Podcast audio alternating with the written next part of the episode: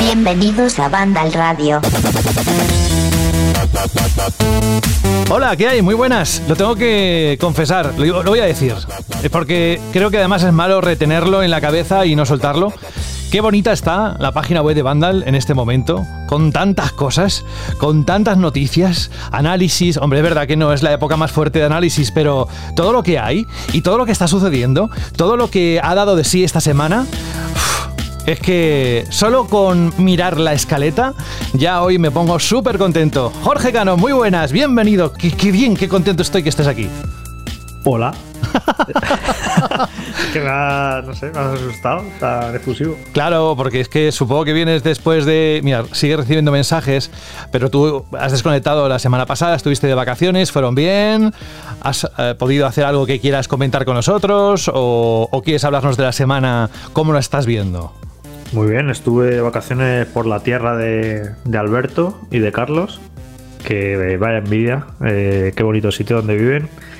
Y muy bien por allí. Y nada, ya de vuelta. Y una semana que. Semana de tres prácticamente. Mm, seguro ha ido mm, avanzando. mm, De anuncios, de tal. Y, y lo que vivimos anoche, yo creo, del State of Play. Ha sido muy, muy, E3 como muy E3 total. O sea, es lo que ha dado el pistoletazo de salida estos próximos días de, de diferentes tipos de eventos. Que yo creo que ha empezado, ha empezado muy alto, muy arriba. A ver si el resto mantiene el nivel. Sí, porque el State of Play precisamente es el que ha provocado que nosotros hayamos retrasado la publicación de este programa porque no tenía ningún sentido. Eso sí, Jorge, 23.59, un poquito tarde, ¿no? Sí, no sé por qué lo han hecho más tarde que en otras ocasiones, eh, pero bueno, que lo que hay, nada, hemos tenido que, que retrasar un poco la grabación del programa porque eh, quedaba raro no meterlo eh, a priori. Hmm. Y ya ni te cuento cuando hemos visto todo lo que Claro, ¿te se ha imaginas? se ha anunciado. Imagínate que sacamos el programa sin hablar de, todo esto, así que había que retrasar un poco el programa. Y la semana, que- la semana que viene, por cierto, que no lo hemos hablado, Sí. pero va a ocurrir lo mismo prácticamente, porque el jueves por la tarde es. a las 8 es el Summer Game Fest, la Sí. ceremonia de apertura, que durará, pues sabiendo lo largos que son los eventos de este señor, pues dos horas y pico seguro. Mm. Y si no son tres horas. Y nada, pues igual, habrá que grabar el programa el viernes, así que saldrá más tarde también. Bueno, pues gracias por estar con nosotros. Espero que hayan cundido mucho las vacaciones y hayas tenido esos momentos de relax que en otras ocasiones y con lo que viene te van a hacer falta. Y tengo también conectado a Alberto González. Alberto, ¿cómo estás? Muy buenas, José. Pues muy bien, ¿no? Ya recargado también de energía, preparándome para este maratón que nos queda a principios de junio, que siempre decimos no hay E3, pero ahora en lugar de una semana tenemos como un mes entero con festivales, con streamings, con presentaciones. Y si son tan interesantes, tan divertidas y tan completas como la que hemos vivido, ¿no? Con este State of Play de PlayStation, yo creo que se avecinan días muy movidos. Sí, pero en tu caso es adicional todo lo que... Hoy he hablado con él, ¿eh? le he comentado, oye, esto, lo otro, Alberto, y me ha estado diciendo, mira, José, llevo una semana... Una semana de locura y no me estaba hablando precisamente de la parte de videojuegos a la que está refiriendo, que también la está cubriendo, pero sobre todo todo el contenido que está apareciendo en Vandal Random, que lo decimos siempre, pero de verdad es, una, es un ecosistema propio dentro de la página web de Vandal que crece y crece y crece. Hay contenidos súper interesantes y que además, como decíamos, en el mes de junio vienen, bueno, ya se estrenó la semana pasada el Stranger Things y me decías que, que no paras, ¿no? Que, que no te da la vida, ¿no? Exacto, el universo cinematográfico de Vandal, ¿no? Tiene también su apartado random, ese spin-off donde tenemos todas las novedades de cine, series, televisión, fricadas. Y es cierto, hemos tenido mm, The Voice, tenemos la crítica de The Voice que se estrena este viernes en Prime Video con tres episodios, que el arranque es espectacular, la temporada es muy buena. Eh, dentro de poco también tendremos eh, Miss Marvel, hemos tenido Stranger Things, tenemos un montón de contenidos de Obi-Wan, ¿no? La serie de Star Wars de Disney Plus. Así que es verdad, José, es que llevo una semana de fanboy total, pasándolo bien, agobiado, con un montón de cosas, pero bueno, también es divertido porque ahora nos queda lo guay, nos queda Jurassic World Dominion, que se estrena el 9 de junio en cines. Sí. Así que tienes lo mejor de los dos mundos, disfrútalo y coge energía porque te hará falta también. Y no es hermano suyo, comparten apellido, pero están en distintos sitios. Uno en Málaga, que es Alberto, y nos vamos a León, creo que está allí. Eh, Saúl González, muy buenas. Buenas, buenas, ¿qué tal, José? ¿Cómo, estás? ¿Cómo estás viviendo tú esta semana también? Mm, yo tranquilo, yo siempre tranquilo, mucha paz, mucha paz. No esperaba un State of Play tan fuerte y bueno, es irónico que es posible que tengamos el mejor E3 cuando no hay E3. Eh, ¿Te imaginas? Después de haber dicho año tras año en los últimos eh, que para qué tanta conferencia digital si al final no dicen nada. Buen arranque. Luego vamos a repasar ¿eh? en el bloque de noticias, evidentemente, lo que ha pasado en el State of Play. Oye, eh, te quería preguntar también por algo que tú, seguro, por la parte que también llevas dentro de, Vandal, habrás notado, ¿no? Y, y, ha tenido su impacto. Y es la cantidad de productos nuevos de tecnología que han salido, que son muchos menos por lo que estamos viviendo, ¿no? Con lo cual, has notado ¿no? una reducción de que las empresas no están tan alegres como otros años presentando productos como auriculares gaming, etcétera, que luego probamos y que las tenéis en la página web, las pruebas que hace eh, Saúl. Mm, bueno, eh, al final todo el coste, tanto el atasco que hay con el tema de transporte logístico como el tema de chips, eh, componentes, chips no solo para consolas, sino también pequeños chips que hacen funcionar las tarjetas de sonido que van dentro de los auriculares y demás, eso se nota en todo.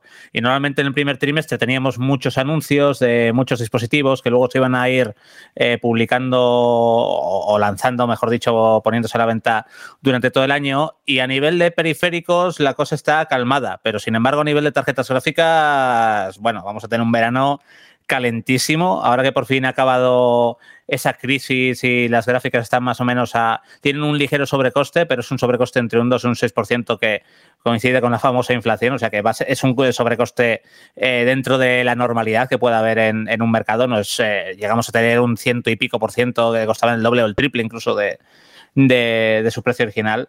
Entonces, vamos a tener un verano muy interesante con el tema de gráficas, de Intel que va a enseñar sus, eh, o que va a lanzar sus primeras gráficas de escritorio, de AMD y de Nvidia que también están preparando sus gráficas de nueva generación. O sea que, pese a eso, va a ser un año muy, muy interesante también en la parte más tecnológica relacionada con videojuegos y otras cosas. Ojalá sea así y eh, voy a decirlo por si alguien no lo sabe, también hay una sección, aparte de la de Random, que es hardware eh, de Vandal, que es ahí está todas las noticias que van saliendo sobre anuncios, eh, pruebas que, se hacen por la redacción, en fin. Gracias, Saúl, por estar con nosotros hoy. Además, tienes un papel destacado porque nos vas a hablar de Diablo Inmortal, del que todo el mundo está hablando, está comentando. Gracias. Y tengo a Rubén Mercado. Rubén, muy buenas. Muy buenas, ¿qué tal? ¿Cómo estáis? Tú ya deberías estar eh, pensando en la piscinita y que el culo te huele a playa, ¿no? Sí, yo claro, como soy el tío que menos trabaja de toda la redacción, pues normal, claro. Sí, sí, yo estoy pensando ya, yo estoy de vacaciones, yo hasta septiembre estoy de vacaciones, pero serás cabrón. ¿eh? Pero bueno, sí, sí, eh, estoy, sí, estoy pensando en eso, solo pensando, no sé cuándo la cataré. No, si lo digo por el fin de semana, el fin de semana al menos descansas, ¿no? En, este mes de junio algo, algo, algo descansarás, hombre. Sí, por la noche intento dormir un rato, sí. sí, sí, maravilloso. Bueno, oye, eh, que me encanta tenerte aquí con nosotros. Hoy tenemos, la verdad, que un buen surtido dentro del bloque de noticias con titulares que evidentemente van a estar coronados por lo que ha ocurrido en el State of Play. No sé si todavía habéis tenido la oportunidad de ir a Vandal, de mirar información a través de las redes sociales de lo que ha pasado, pero como decía Jorge hace un momento, gordo, además él en la redacción se notaba que estaba excitado en el resumen que también tenéis, por supuesto, en la página web de Vandal sobre el State of Play. Así que nos vamos directamente a ello. Subid el volumen porque va a haber de todo y además lo hemos preparado para que sea como siempre con mucha pirotecnia y lo pasemos bien. Así que venga, vamos. Vandal Radio. Este pasado jueves, al filo de la medianoche, eso me recuerda algo, ¿verdad?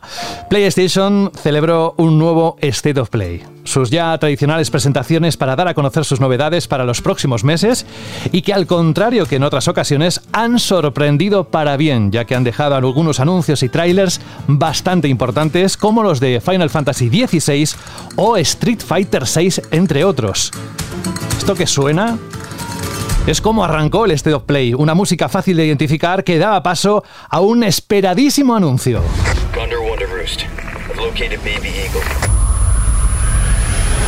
Se anunció Resident Evil 4 Remake. Era un secreto a voces, se filtró y todo, pero ahora ya lo tenemos confirmado desde este State of Play. El juego original de 2005 vendrá con retoques en la jugabilidad y, atención, una historia reimaginada. A ver lo que es eso. Lo podremos tener, apuntad, el 24 de marzo del próximo año, cuando salga para PlayStation 5, Series X y S y PC. Pero ese es el primer titular. Vamos con el siguiente.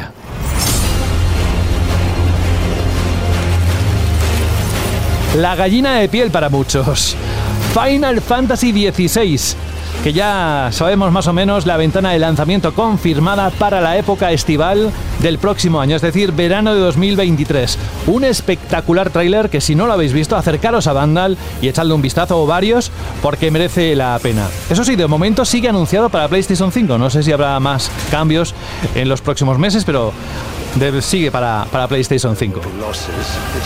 Y ahora vamos al Street Fighter 6. Que por fin ya teníamos ganas, se deja ver por primera vez. Llegará el próximo año, eso sí, y no saldrá para la One. Había mucho morbo, ¿eh? Para saber en los diseños iniciales que vimos de si esto está desproporcionado, si no, si sí. Pues si queréis salir de dudas, lo mejor es también echar un vistazo a ese vídeo en la página web de Vandal. Y aquí llega la polémica porque Marvel Spider-Man Remaster se anunció para PC. Se pondrá a la venta el 12 de agosto para Steam y Epic Games Store y más adelante también se ha confirmado que saldrá Miles Morales. Como digo, la polémica una vez más está servida y vamos a algo realmente que nos va a poner la piel de gallina. de miedo además.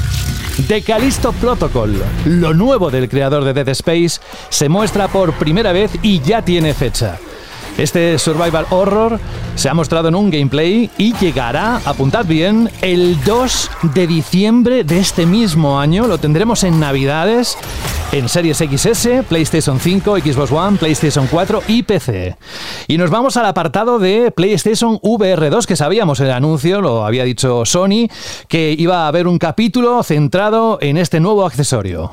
Y es que el año que viene PlayStation 5, como sabéis, recibirá un nuevo dispositivo de realidad virtual, eh, la segunda versión PlayStation VR 2 que este pasado jueves en el State of Play se mostraron algunos de sus primeros juegos como Horizon Call of the Mountain, un spin-off de la saga de guerrilla, que al parecer será uno de los referentes en el lanzamiento de este dispositivo.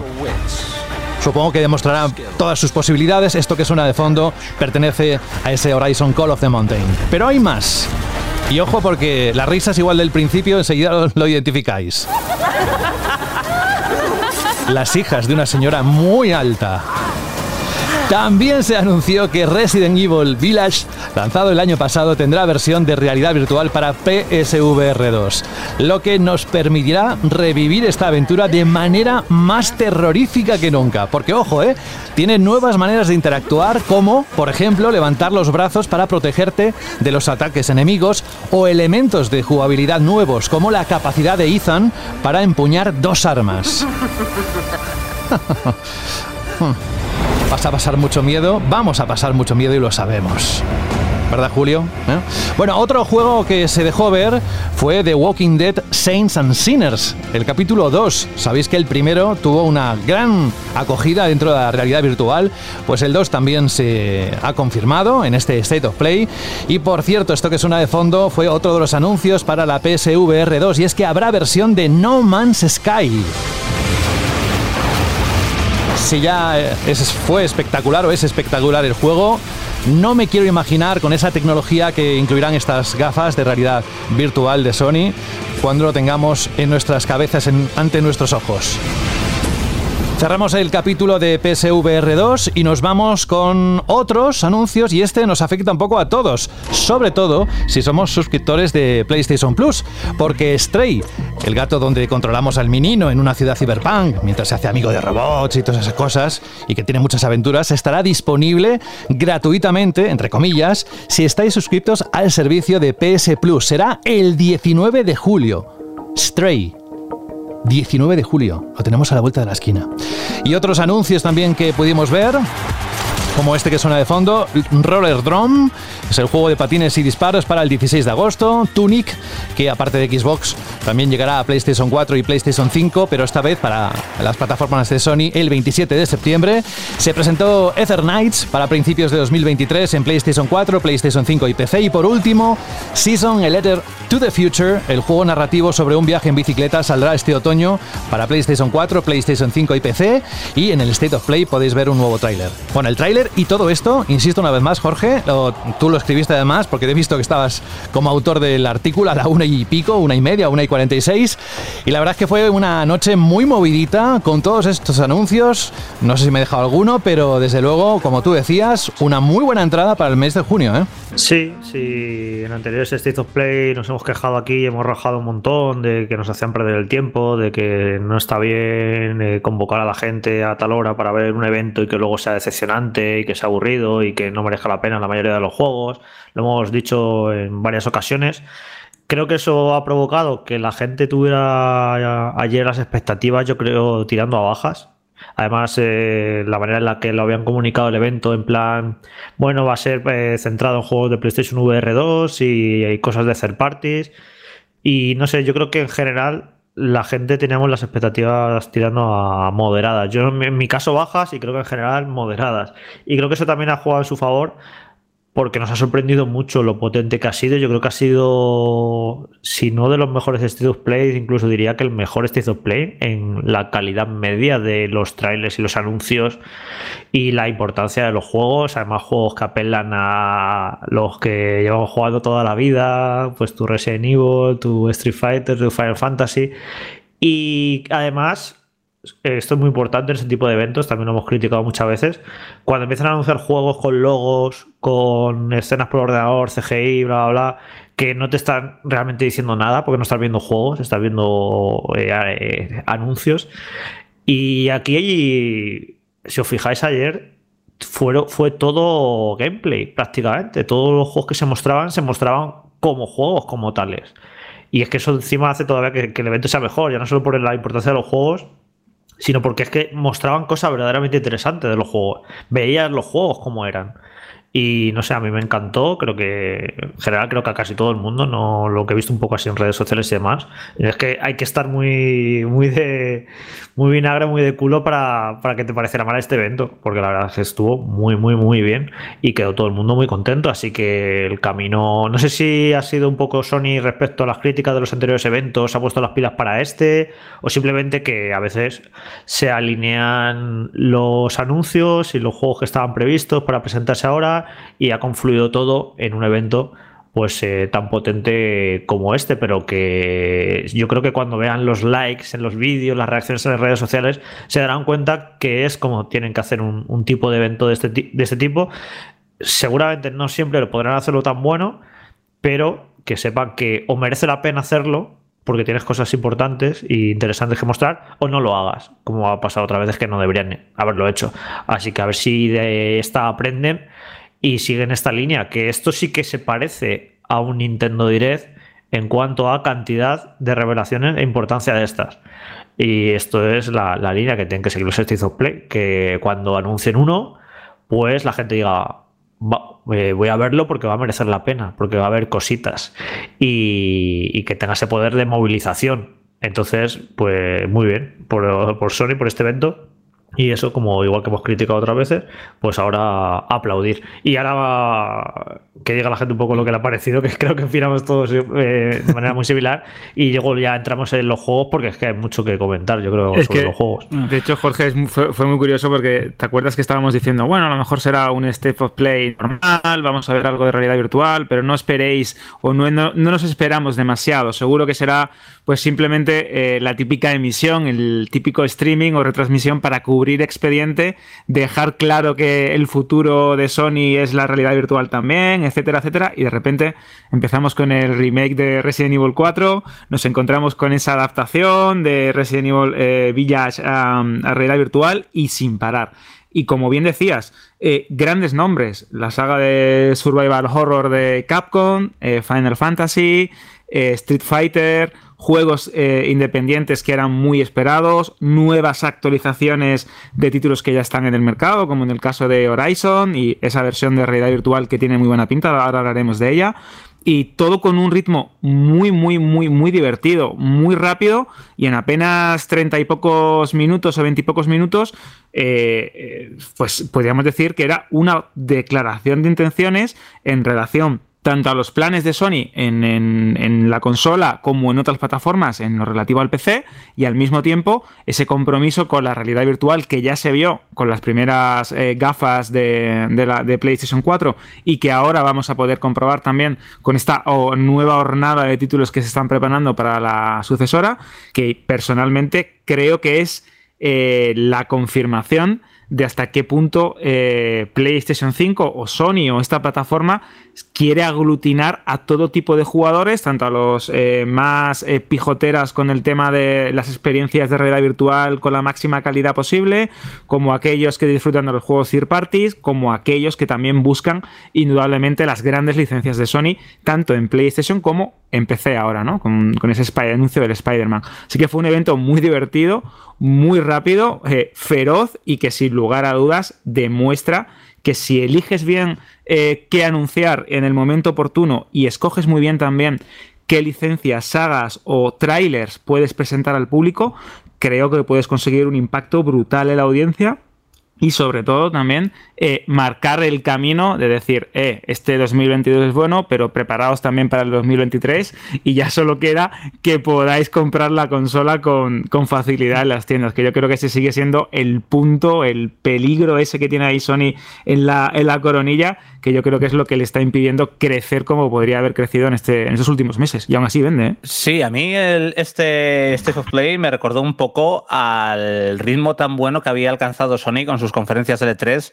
quitando la última, creo que era la del 2019, eh, en la que Jorge, si no recuerdo mal, los fueron cambiando de, sitios eh, allí en, en Los Ángeles y fue un poco con un ritmo un poco más lento pero hasta ese momento Sony nos tenía acostumbrados a los dos últimos, los dos años anteriores, a tener conferencias con mucho ritmo y con el State of Play.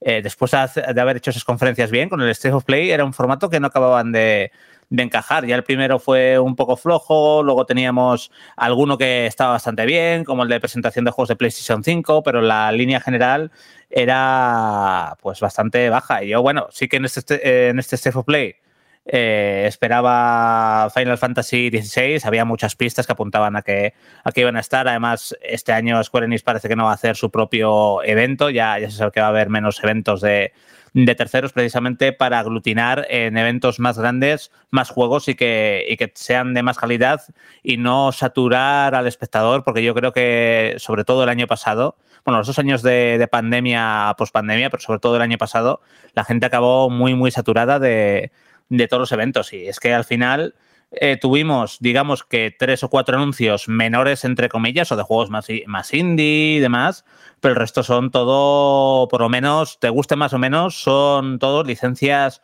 muy potentes y por, por cierto se nos está eh, escapando en el tema de PlayStation VR eh, que de Resident Evil 4 también se anunció que están trabajando en contenido de, para PlayStation VR 2, que, lo pusieron ahí como de tapadillo al final de, del tráiler y, ha quedado ahí como un poco anecdótico, pero va a haber algo, no, no sé qué, pero, pero algo van a hacer también. Respecto a esto, yo creo que mi. Ya sabéis que seguramente de aquí del equipo es el que siempre menos expectativas tengo de todos estos eventos. ¿eh? Quitando a lo mejor alguno de Nintendo que sabemos que siempre nos sorprende. Últimamente los eventos de Microsoft y de Sony siempre iba con las expectativas bajas cuando además vi que el anuncio eh, se eh, hicieron mucho énfasis en que iba a ser un, un, State of Play muy centrado en VR2 y todo esto, dije, bueno, pues veremos a ver, ¿no? Una tecnología que, que, bueno, que hemos visto poco, que todavía no sabemos bien, bien cuándo va a haber fecha y tal, y daba la sensación de que era algo de relleno. Yo dije, es una oportunidad maravillosa con el revuelo que se ha hecho con todos los retrasos de los grandes lanzamientos de Microsoft, de a lo mejor PlayStation poder sacar pecho en una guerra en la que estaba perdiendo en el cuerpo a cuerpo. Iba con unas expectativas bajas. Eh, la verdad es que mm, tengo que decir que lo mismo que cuando digo que los eventos no me gustan, eh, hay que decir que este evento me ha gustado. Seguramente al tener las expectativas tan bajas, me ha gustado incluso más de lo que me esperaba, ¿no? Y, sobre todo lo que me ha sorprendido es que al final lo de VR2 casi casi ha quedado lo más eclipsado de todo el evento, ¿no? yo no esperaba a, a, lo mejor algún, algún lanzamiento, alguna historia, ¿no? Bueno, pues podía ser, sabíamos que no iba a salir o creíamos que no iba a salir ningún gran título, pero creo que al final ha quedado un of Play mm, completito, con muchos más juegos buenos que juegos malos. ¿eh? Rubén, una cosa, eh, ¿no te parece, a mí me llama la atención que si PlayStation VR 2 va a salir a principios de 2023, ¿qué necesidad hay de empezar a mostrar juegos en junio cuando queda tanto tiempo? Quedan como poco, 6, 7 meses para que salga. No entendí muy bien el movimiento de empezar ya a calentar al personal con PlayStation VR 2. Yo tampoco, porque además se sabe, lo se sabe muy poquito de ellos, sí, que va a haber. Yo creo que también han aprendido un poco de que lo mejor tienen que crear mucho más hype de lo que habían creado antes con VR1, ¿no? Que, que ha vendido lo que ha vendido, que no ha vendido mal, aunque parezca que no ha vendido mucho, no ha vendido mal. Pero yo creo que sí que ahora sí que tienen lo importante en esa tecnología, que es software con cara y ojos, ¿no? O sea, yo se enseñaron ayer algunos juegos te pueden gustar más, te pueden gustar menos, pero se nota que realmente son juegos pensados y, desarrollados para la tecnología VR, no un capítulo como en Tomb Raider, no una parte como en Ace Combat, en el que, bueno, era como un añadido para aquella gente que se había comprado su VR que tuviera algo, ¿no? Pero realmente software potente para la primera VR, sí que hay algunos títulos, pero, pero seguramente no tengan el renombre que puede tener un Resident Evil o, ese, o esa parte, o ese Horizon solo pensado para VR creo que se guardan cosas también importantes para cuando, para cuando toque y creo que han cambiado un poquito la estrategia, ¿no?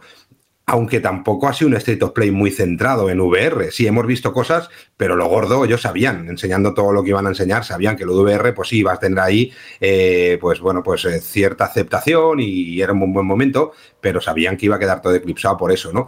Yo la única cosa también buena que saco de esto, y ojalá no me equivoque, es que eh, entramos en una época en la que vamos a tener presentaciones durante los siguientes meses. Tenemos eh, la semana que viene una, tengo muchas ganas también de ver la de Microsoft y Bethesda.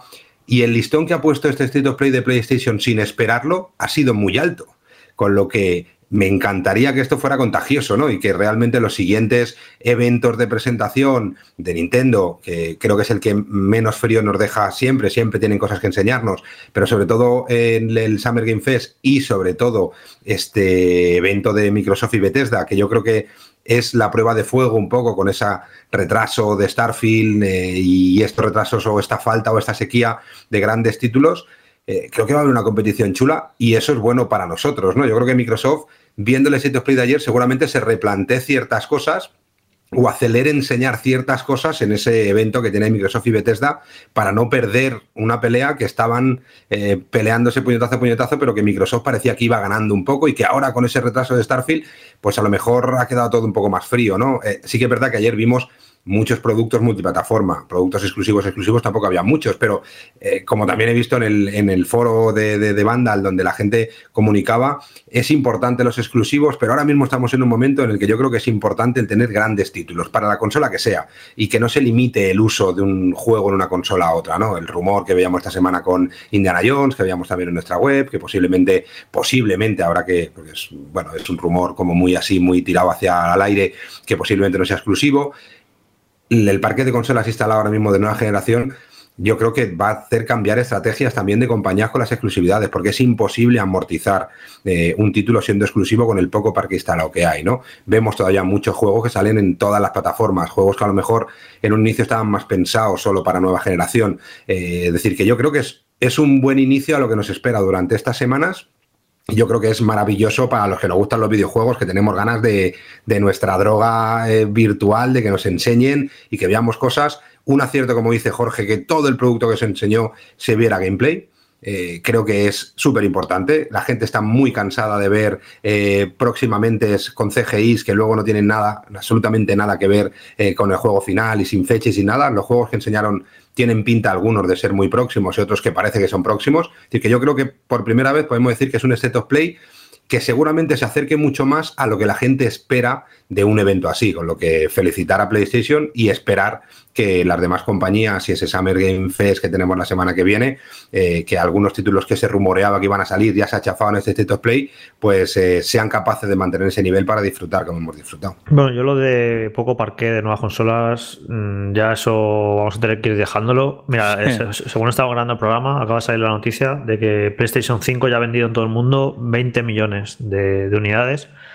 Eh, y Xbox eh, Series, pues no se sabe muy bien, pero mínimo 15 dicen y, unas pocas más. O sea, yo creo que ya 2023 tiene que ser el año definitivo en el que ya se nos despidamos de una vez de, PlayStation Hombre, 2023, segundo semestre sobre todo, pinta de que, de que, bueno, de que la situación sea mucho más normal a la hora de comprar una consola. Yo no había vivido una situación como la que estamos viendo por todo en general, ¿eh? porque se han juntado muchas cosas, pandemia, la guerra en Ucrania, la situación en China, la subida de, los, bueno, de los salarios, de, la inflación, de todo esto, de, que haya muchísima gente que esté buscando como loco poderse comprar una consola y no de 100 euros, sino de 500 y de 600 euros. Lo que dices de, PlayStation y de Xbox, de PlayStation 4 y de Xbox One, eh, yo creo que ya están más que olvidadas por parte de las compañías. Vemos las ventas aquí en España y llevamos un mes en el que la semana que más PlayStation 4 se han vendido han sido 6 o 7 y la semana que más Xbox One se han vendido son 3 o 4. Yo creo que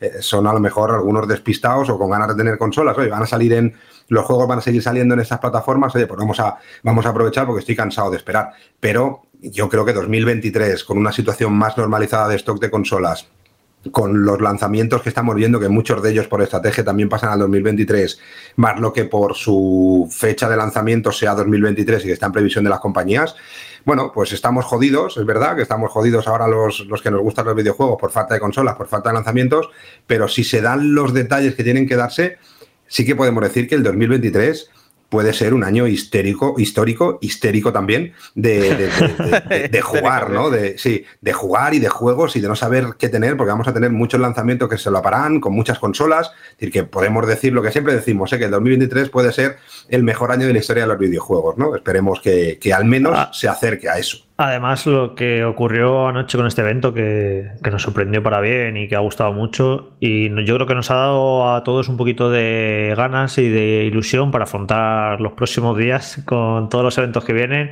y sobre todo porque venimos de un 2022 que nos ha decepcionado, porque eh, cuando hablábamos de lo que venía en este año, en diciembre, pues decíamos que iba a ser un año histórico, que iba a ser increíble, que iba a salir el Den Ring, que iba a salir el Zelda, que iba a salir Starfield, que iba a ser el God of War, que iba a salir no sé qué, que iba a ser uno de los mejores años, bla, bla. Y se ha ido como torciendo las cosas poco a poco con los retrasos, con que tampoco pensamos que se podía empezar eh, este año a solucionar los problemas de stock de las nuevas consolas y tampoco ha sido así. Ha sido un año que que lo afrontamos y lo empezamos con mucha ilusión, que pensamos que iba a ser muy, muy, muy bueno y creo que con el paso de la semana se ha ido torciendo y ya más allá de mi opinión personal, hablando con amigos y, gente del sector, está la gente un poquillo desencantada. Los lanzamientos han sido muy raros porque también parecía que empezaba muy fuerte con ese mes de marzo, con el Den Ring y con Horizon. Y de repente hemos empezado a tener periodos de sequía en los que no salen grandes juegos y está la, la gente un poquito desencantada, la verdad. Y creo que, bueno, si vienen ahora una serie de eventos que nos hacen recordar la ilusión por lo que va a venir en las próximas semanas y los próximos meses, pues le va a venir bien al sector. Y a ver si ya por fin en 2023 pues tenemos una situación en la que no hay problema para comprarse las nuevas consolas, empiezan a, salir ya juegos de verdadera nueva generación y hay un montón de títulos y ese 2022 que pensaba que iba a ser la leche, pues a ver si ya es en 2023 y el sector de los videojuegos recupera cierta normalidad, porque hemos tenido uno de los inicios de generación más atípicos que se recuerdan, eh, sin duda en la industria estos dos primeros años, así que yo creo que sí, que no lo digo en plan eh, esperanza y tal, creo que, que 2023 va a ser un muy buen año pero bueno, primero nos tenemos que centrar en lo que queda de este año, que, a ver con qué nos sorprenden todavía, porque yo imagino que, que los eventos de la semana que viene habrá alguna sorpresa todavía respecto a lo que queda de este año por salir. Por ejemplo, ahora van a presentar ya Modern Warfare 2 eh, para la, semana que viene, que sale este año. Eh, la fecha de God of War Ragnarok, pues yo creo que tiene que estar al caer. Y a ver si hay alguna cosa más que maquille un poco lo que queda de, 2022. Yo creo que, nuestro amigo Geoff, perdona Saúl, yo creo que estará pensando después de lo de ayer, decir, ostras, vamos a mirar un poco la escaleta porque, joder, deberíamos, le estaban poniendo como el camino muy fácil, ¿no? A lo mejor para esa presentación del Summer Game Fest y de, y de, y de la de Microsoft y Bethesda, pero esto yo creo que habrá puesto nervioso a más de uno pensando en eh, tenemos que ir para arriba, no podemos promocionar este evento tan importante, ¿no? Siempre gana. siempre gana. porque se apunta a todos los eventos. Eh, esto del State of Play ya. Es suyo, claro. lo puso como parte del Summer Game Fest, así que él siempre gana. Porque ya dirá, bueno, es que el State of Play estuvo guay, era parte del Summer Game Fest. O sea que. Y yo creo que el evento que era el jueves que viene. Eh, bueno, ya lo hemos visto en los últimos eventos que ha hecho, que siempre se guarda dos o tres cositas muy potentes. O sea, yo creo que, merecerá la pena. Quizás sí que pueda haber más presión por parte de, Microsoft, eh, en el sentido de tener que demostrar, porque después de la decepción que ha supuesto el retraso de Starfield y que estamos a junio y no han lanzado nada todavía en 2022, seis meses y lo que queda sin lanzar ningún juego, yo creo que Xbox es la que tiene más presión en cuanto a tiene que dar buenas noticias a sus usuarios porque llevamos unos meses que no, no, dan buenas noticias. Así que yo creo que quizás es la que tiene más presión en cuanto a tener que hacer un evento que contente a todo el mundo, que dé que hablar y que recobre la, ilusión por su marca. Sí, lo que, lo que os iba a comentar es que también venimos de, una época que estábamos un poco mal acostumbrados, porque no hace tantos años, eh, los meses de, sí que había algún buen lanzamiento en el primer trimestre, luego el verano era un poco un solar, en el que solía salir alguna cosa de MMOs y tal, precisamente porque se le podían dedicar bastante tiempo, y luego eh, los últimos tres o cuatro meses eran eran los potentes hasta que llegó, pues a partir yo creo que de, 2018 o mitad finales de la pasada generación, que empezamos a tener saturación de juegos y que hubo años que teníamos casi todos los meses un juegazo. Entonces esto unido a que no ha habido consolas y a estos retrasos y, y demás, pues ha sido un poco chof. Pero bueno, ya vemos que la situación de las gráficas empieza a normalizarse, por suerte. AMD está bastante confiada en, a la hora de fabricar chips, o sea que yo creo que poco a poco podremos tener consolas en, las tiendas. Y sobre lo que decíais, pues bueno, Geoff, por ejemplo, tiene entre los colaboradores del Summer Game Fest a Bluebird Team. Si anuncia algo esperadísimo, Uy, no Team. No me había enterado de eso, Saúl, sí. Claro, claro. Está bueno, pues ya tenemos, al ya tenemos al ahí. Claro, claro. Entre los colaboradores, entre los más de 30 colaboradores del Summer Game Fest, este, está Bluebird Team entre ellos. O sea que, vamos, eh, si no es aquí, porque podría ser en esta o podría ser en la, en la Gamescom, que ya sabéis que el Summer Game Fest dura, dura más, vamos, que un día sin pan, eh, pues, pues, pero vamos, si anuncia algo Saúl, en la Gamescom... Con eso, con eso y con alguna aparición de Hideo Kojima diciendo cualquier, cualquier cosa, ya, ya tenemos ya, vamos, para, para todo el mes. No está, no está el estudio de Kojima ¿eh? entre, entre los colaboradores, en teoría, pero bueno. Pero lo llama por teléfono, como son coleguillas. es, de la familia, eso le dice, oye, vente para acá y solo saca la cara y di que estar haciendo algo y con eso ya tenemos trending topic mundial. Sí, sí, sí. el, el, evento que, por cierto, tanto el Summer Game Fest como el Xbox and Bethesda Showcase os vamos a dar en el canal de YouTube de, de Vandal. Yo meto aquí la cuña en, claro que sí. el podcast. Sí, di que sí.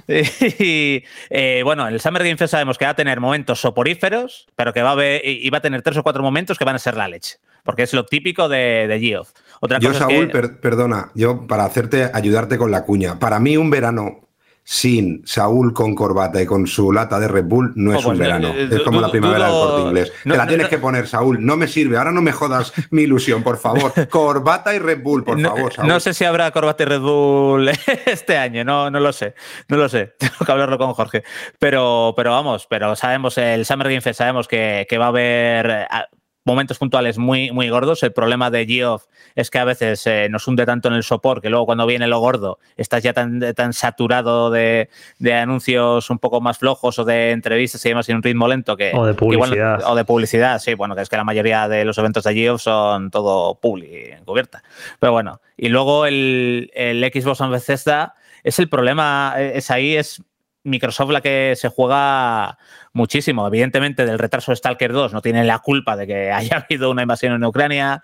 El tema de Starfield, pues bueno, se rumoreaba que cuando ya anunciaron la fecha el año pasado, eh, pues el señor Rison Schrader, o como demonios se pronuncie, que tiene muy buenos contactos, ya decía que en Bethesda no estaban muy, pero que muy seguros. Y eso sí que ha sido una bajona, porque para mí, por ejemplo, era junto a Elden Ring, o quizás por encima del Elden Ring, Starfield era mi, mi juego más esperado de este 2022. Entonces, a, ver qué, con qué le queda ahora a Microsoft, que también yo creo que hay, una hay demasiada expectación con Microsoft, que sí ha, hecho muy buenas compras de estudios, pero esas compras de estudios son por una estrategia igual de, empezar a ver resultados en 2023-2024, no para sacar ya cosas el, año que viene. Eh, es, es, una estrategia mucho más a largo plazo que esa que está adoptando eh, Microsoft. Quizás la gente también espera resultados muy inmediatos y, no es así. Esto es una batalla a largo plazo. Pero claro, el, problema es que tienes Xbox como la tienes este año. No, y el tema es que quizá ellos deberían haber sido más honestos, porque cuando se pusieron a anunciar juegos con logos,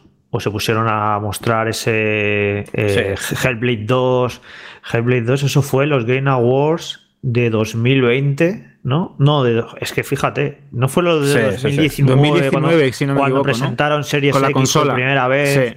Tú fíjate, es que no tenían nada hecho de ese juego y vete a saber si sale el año que viene. O sea, en ese sentido deberían haber sido más, más honestos y cuando muestras cosas muy tempranas. Sí, o la, pues por ejemplo, que el claro. más bueno, pero vete a saber. No, sí, pero es que es eso, eh, te están metiendo en un lío. Si tú presentas y muestras un juego porque quieres hacer eventos y quieres que esos eventos hagan mucho ruido y dejen a la gente con la boca abierta y sean muy celebrados.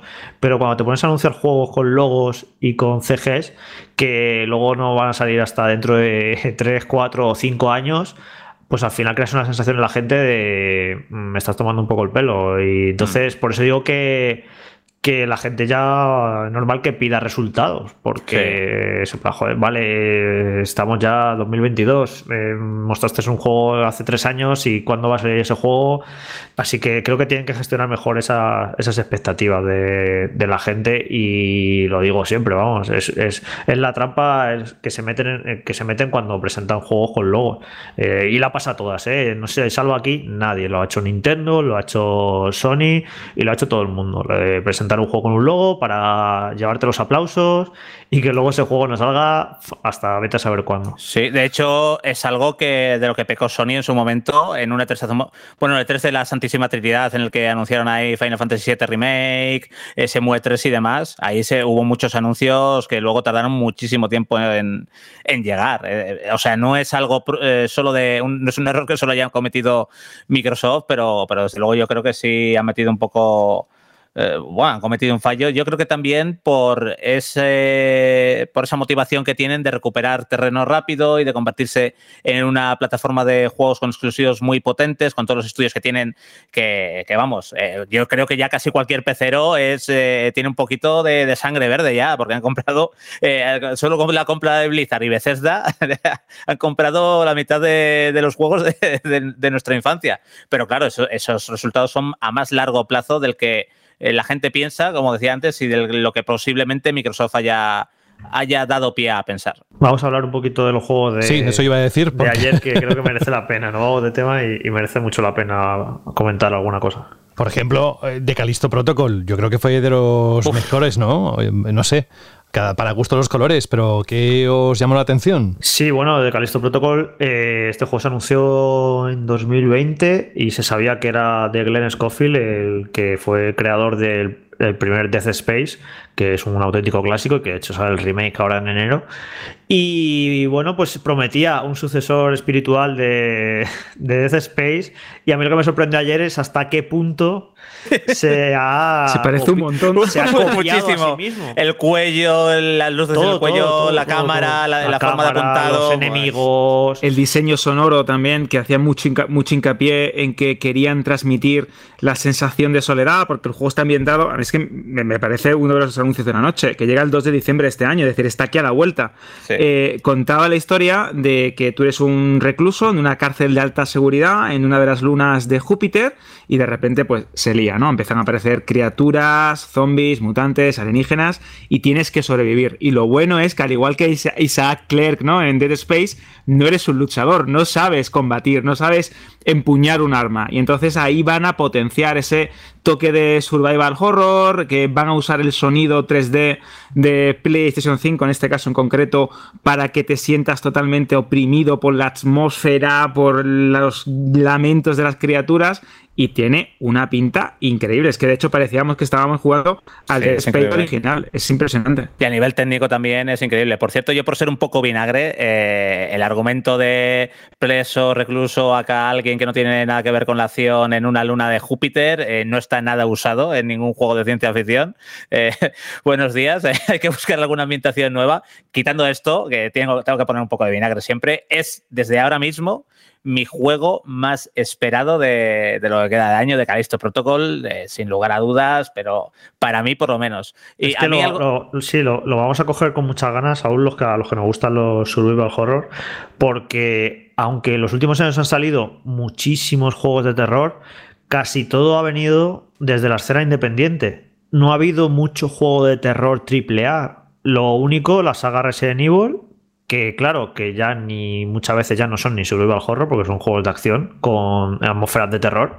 Y entonces se ha quedado un poco huérfano en eso, en, este perfil de juego, en el perfil de Death Space, en, en, plan un juego hecho con pasta, un juego de terror, survival horror hecho con pasta y ya casi no hay ese tipo de juego, entonces este de Callisto Protocol pues a lo mejor no es triple A, a lo mejor es doble A, me da igual, luce estupendamente y es un juego que los que nos gustan este género es que vamos a pillar con muchísima ganas, vamos. Sí, porque en realidad publica Crafton, que es eh, que, bueno, es la empresa que inicialmente eh, desarrolló PUBG, que luego bueno se dividieron, que es propiedad de Tencent, pero no es eh, que es la que distribuye, la de los desarrolladores son Striking Distance Studios, pero no es tampoco un triple A, pero tiene madera de triple A. esto tiene que tener recursos a, a, a Tutiplén, técnicamente se ve increíble y algo que me gusta gusta mucho es como, Glenn Scofield ah, hablaba sobre regular bien el terror, eh, sobre no estar dando sustos todo el rato, porque si no pierdes la sorpresa ese susto, pero luego también jugar igual una vez dar un susto y cuando llevas mucho tiempo que piensas que dices, ah, bueno, eh, me han dado un susto ahora,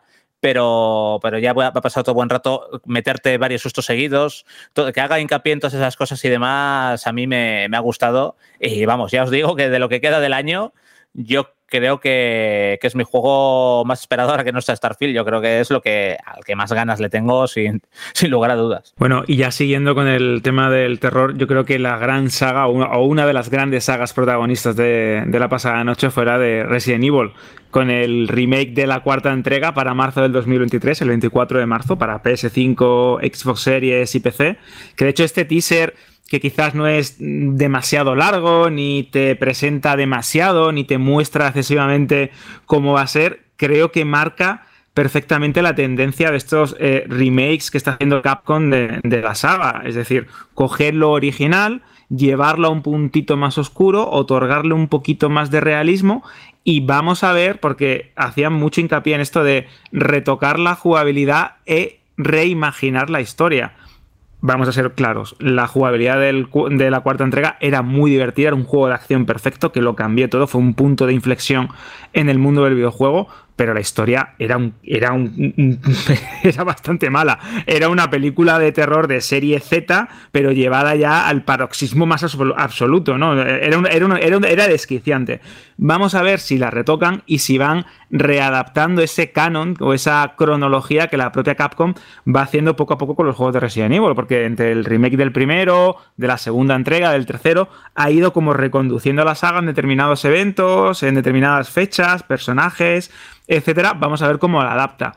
Yo personalmente creo que es uno de los juegos más esperados eh, que tengo para el año que viene. El Resident Evil 4 es verdad que lo hemos jugado en todas las plataformas imaginables, en móviles, con versiones de alta definición, con adaptaciones de todo tipo. Fans incluso se han encargado de mejorar los gráficos. Bueno, hay de todo. Tiene mil mods, tiene mil mods. Tiene mil mods. Es, uno de los juegos más modificados, más transformados y, más readaptados del mundo. Pero sigue siendo igual de bueno. Yo confío bastante, pero también, eh, y aquí entra esa parte vinagre, digo, bueno, hacía falta, era necesario, ¿no? Hacer un remake de Resident Evil 4. Bueno, pues no lo sé. Si es cierto que teniendo en cuenta la política de Capcom de reimaginar y reactualizar la, saga con ese juego de palabras con el rey, ¿no? Eh, bueno, yo creo que es uno de los juegos mm, a tener en cuenta. Pero es que personalmente el Village, esa adaptación a realidad virtual, a mí me tiene loco. Porque me encantó eh, la octava entrega, me pareció divertidísima, muy macarra. De hecho, recogía bastantes cosas de esta cuarta entrega y de la séptima, las fusionaba como quería y a través de la primera persona presentaba una aventura divertidísima, muy enfocada a la acción, pero también con ese componente no macarra de terror, de película también de serie B, no, no serie Z, pero sí de serie B. Si lo hacen bien y lo llevan bien a la realidad virtual, tal y como comentaba Capcom y como comentaba Sony también en el blog oficial de PlayStation, con eh, haciendo especial énfasis en el tema de cubrirse con las dos manos, coger un arma con una o con la otra, eh, utilizar el escenario de una manera realista para cubrirte, para coger objetos. Creo que si ya la, el momento ¿no? en el que entrabas en el castillo de Lady Dimitrescu, esa gigantona villana tan famosa por los memes y todas las locuras de internet, si eso lo llevan bien, creo que puede ser una de las experiencias más locas que vamos a ver en realidad virtual. Ya lo fue la séptima entrega. De hecho, José, tú lo pasaste especialmente mal con esa, con esa versión realidad virtual. Si lo llevan eh, y adaptan bien esta octava parte, bueno, bueno, es que puede ser de esos game changers ¿no? en, el, en, el, formato y para mí también uno de los juegos más esperados. No tiene fecha de momento, pero bueno, yo creo que a lo mejor hay posibilidad de verlos en, de ver este también en 2023. Para mí el Resident Evil, el Resident Evil 7 en VR para mí era un poco, para mis estándares, eh, era un poco un quiero y no puedo, porque no daba más de sí calidad visual PlayStation VR para mover ese juego. Entonces, para mí se veía los gráficos muy, muy borrosos y, me sacaba de la experiencia, ¿no? Pero ahora con, con, la mayor potencia de Play 5 y con este nuevo dispositivo que ya tiene unos mandos adecuados y demás, puede ser una auténtica pasada. El Resident Evil Village en, VR puede ser divertidísimo, divertidísimo y uno de esos juegos que arropen muy bien el, catálogo de lanzamiento. También vimos, vamos a comentar de manera muy breve, pues este nuevo Horizon que está pensado para, para PlayStation VR 2 y que eh, tiene toda la pinta de que va a ser una especie de el juego para demostrar, ¿no? Sí, el juego que va a demostrar todas las posibilidades el Astroboz un poco de PlayStation VR 2, de en plan, mira, todo lo que se puede hacer con los nuevos mandos, todas las posibilidades, hasta dónde puede llegar este dispositivo, va a ser como la, demostración de poderío de, PlayStation VR 2. De hecho, Jorge, perdona que te interrumpa, pero es que tiene de hecho un modo exclusivamente para eso, se llama Paseo en el Río, en el que te montas en una barca y te van llevando por este mundo post-apocalíptico con criaturas robóticas gigantes con forma de dinosaurio, para que enseñes hasta qué punto, es como literalmente una atracción, ¿no?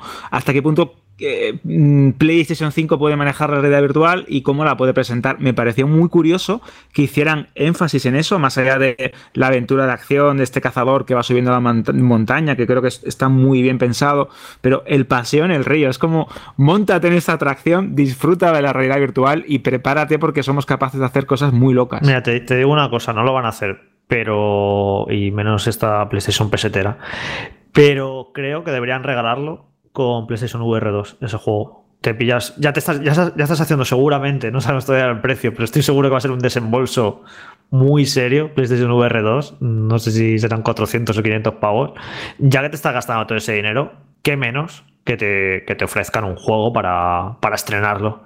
Y creo que debería ser un, un, buen detalle que hicieran eso, creo que no lo van a hacer, pero eh, creo que estaría bien que lo hicieran. Otra de las cosas o de los grandes anuncios de la noche, para mí también, y bueno, para mí, para cualquier aficionado al mundo de los videojuegos, fue ese Final Fantasy XVI, ¿no? Este título, este mega proyecto comandado por Naoki Yoshida, que mostró mm, posiblemente el tráiler de la noche, con esas eh, intrigas palaciegas tan propias de Yoshida, con esos reinos enfrentados, con esos escenarios que casi parecen de Juego de Tronos. Esto es una cosa que me gustó bastante. Con esos eh, pequeños, eh, pequeñas muestras de la jugabilidad, de cómo combina acción y el estilo de Final Fantasy tan tradicional. Y con lo que para mí, sin lugar a dudas, fue como el momento wow, ¿no? El momento de maravillarse con esas invocaciones gigantescas, colosales, combatiendo entre ellas en esos escenarios de fantasía. Mm, sale en verano del 2023, se me va a hacer eterna la espera. Tengo muchas ganas de un Final Fantasy. Yo con el 15 lo he comentado aquí, me lo pasé bomba pese a todos los fallos.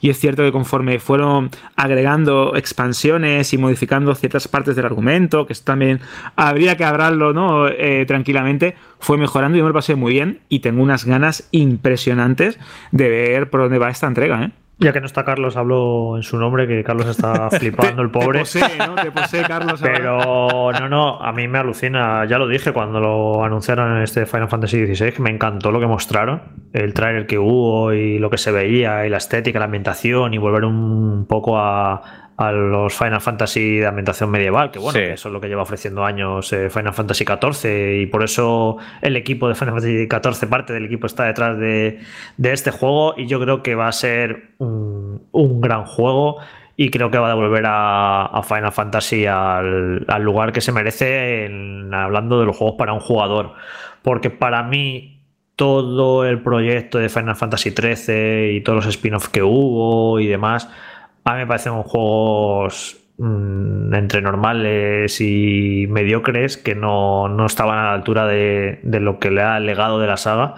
Y para mí Final Fantasy XV me parece un juego, ya lo he dicho muchas veces, me parece un juego tremendamente fallido, pero vamos, o sea, muy, muy fallido.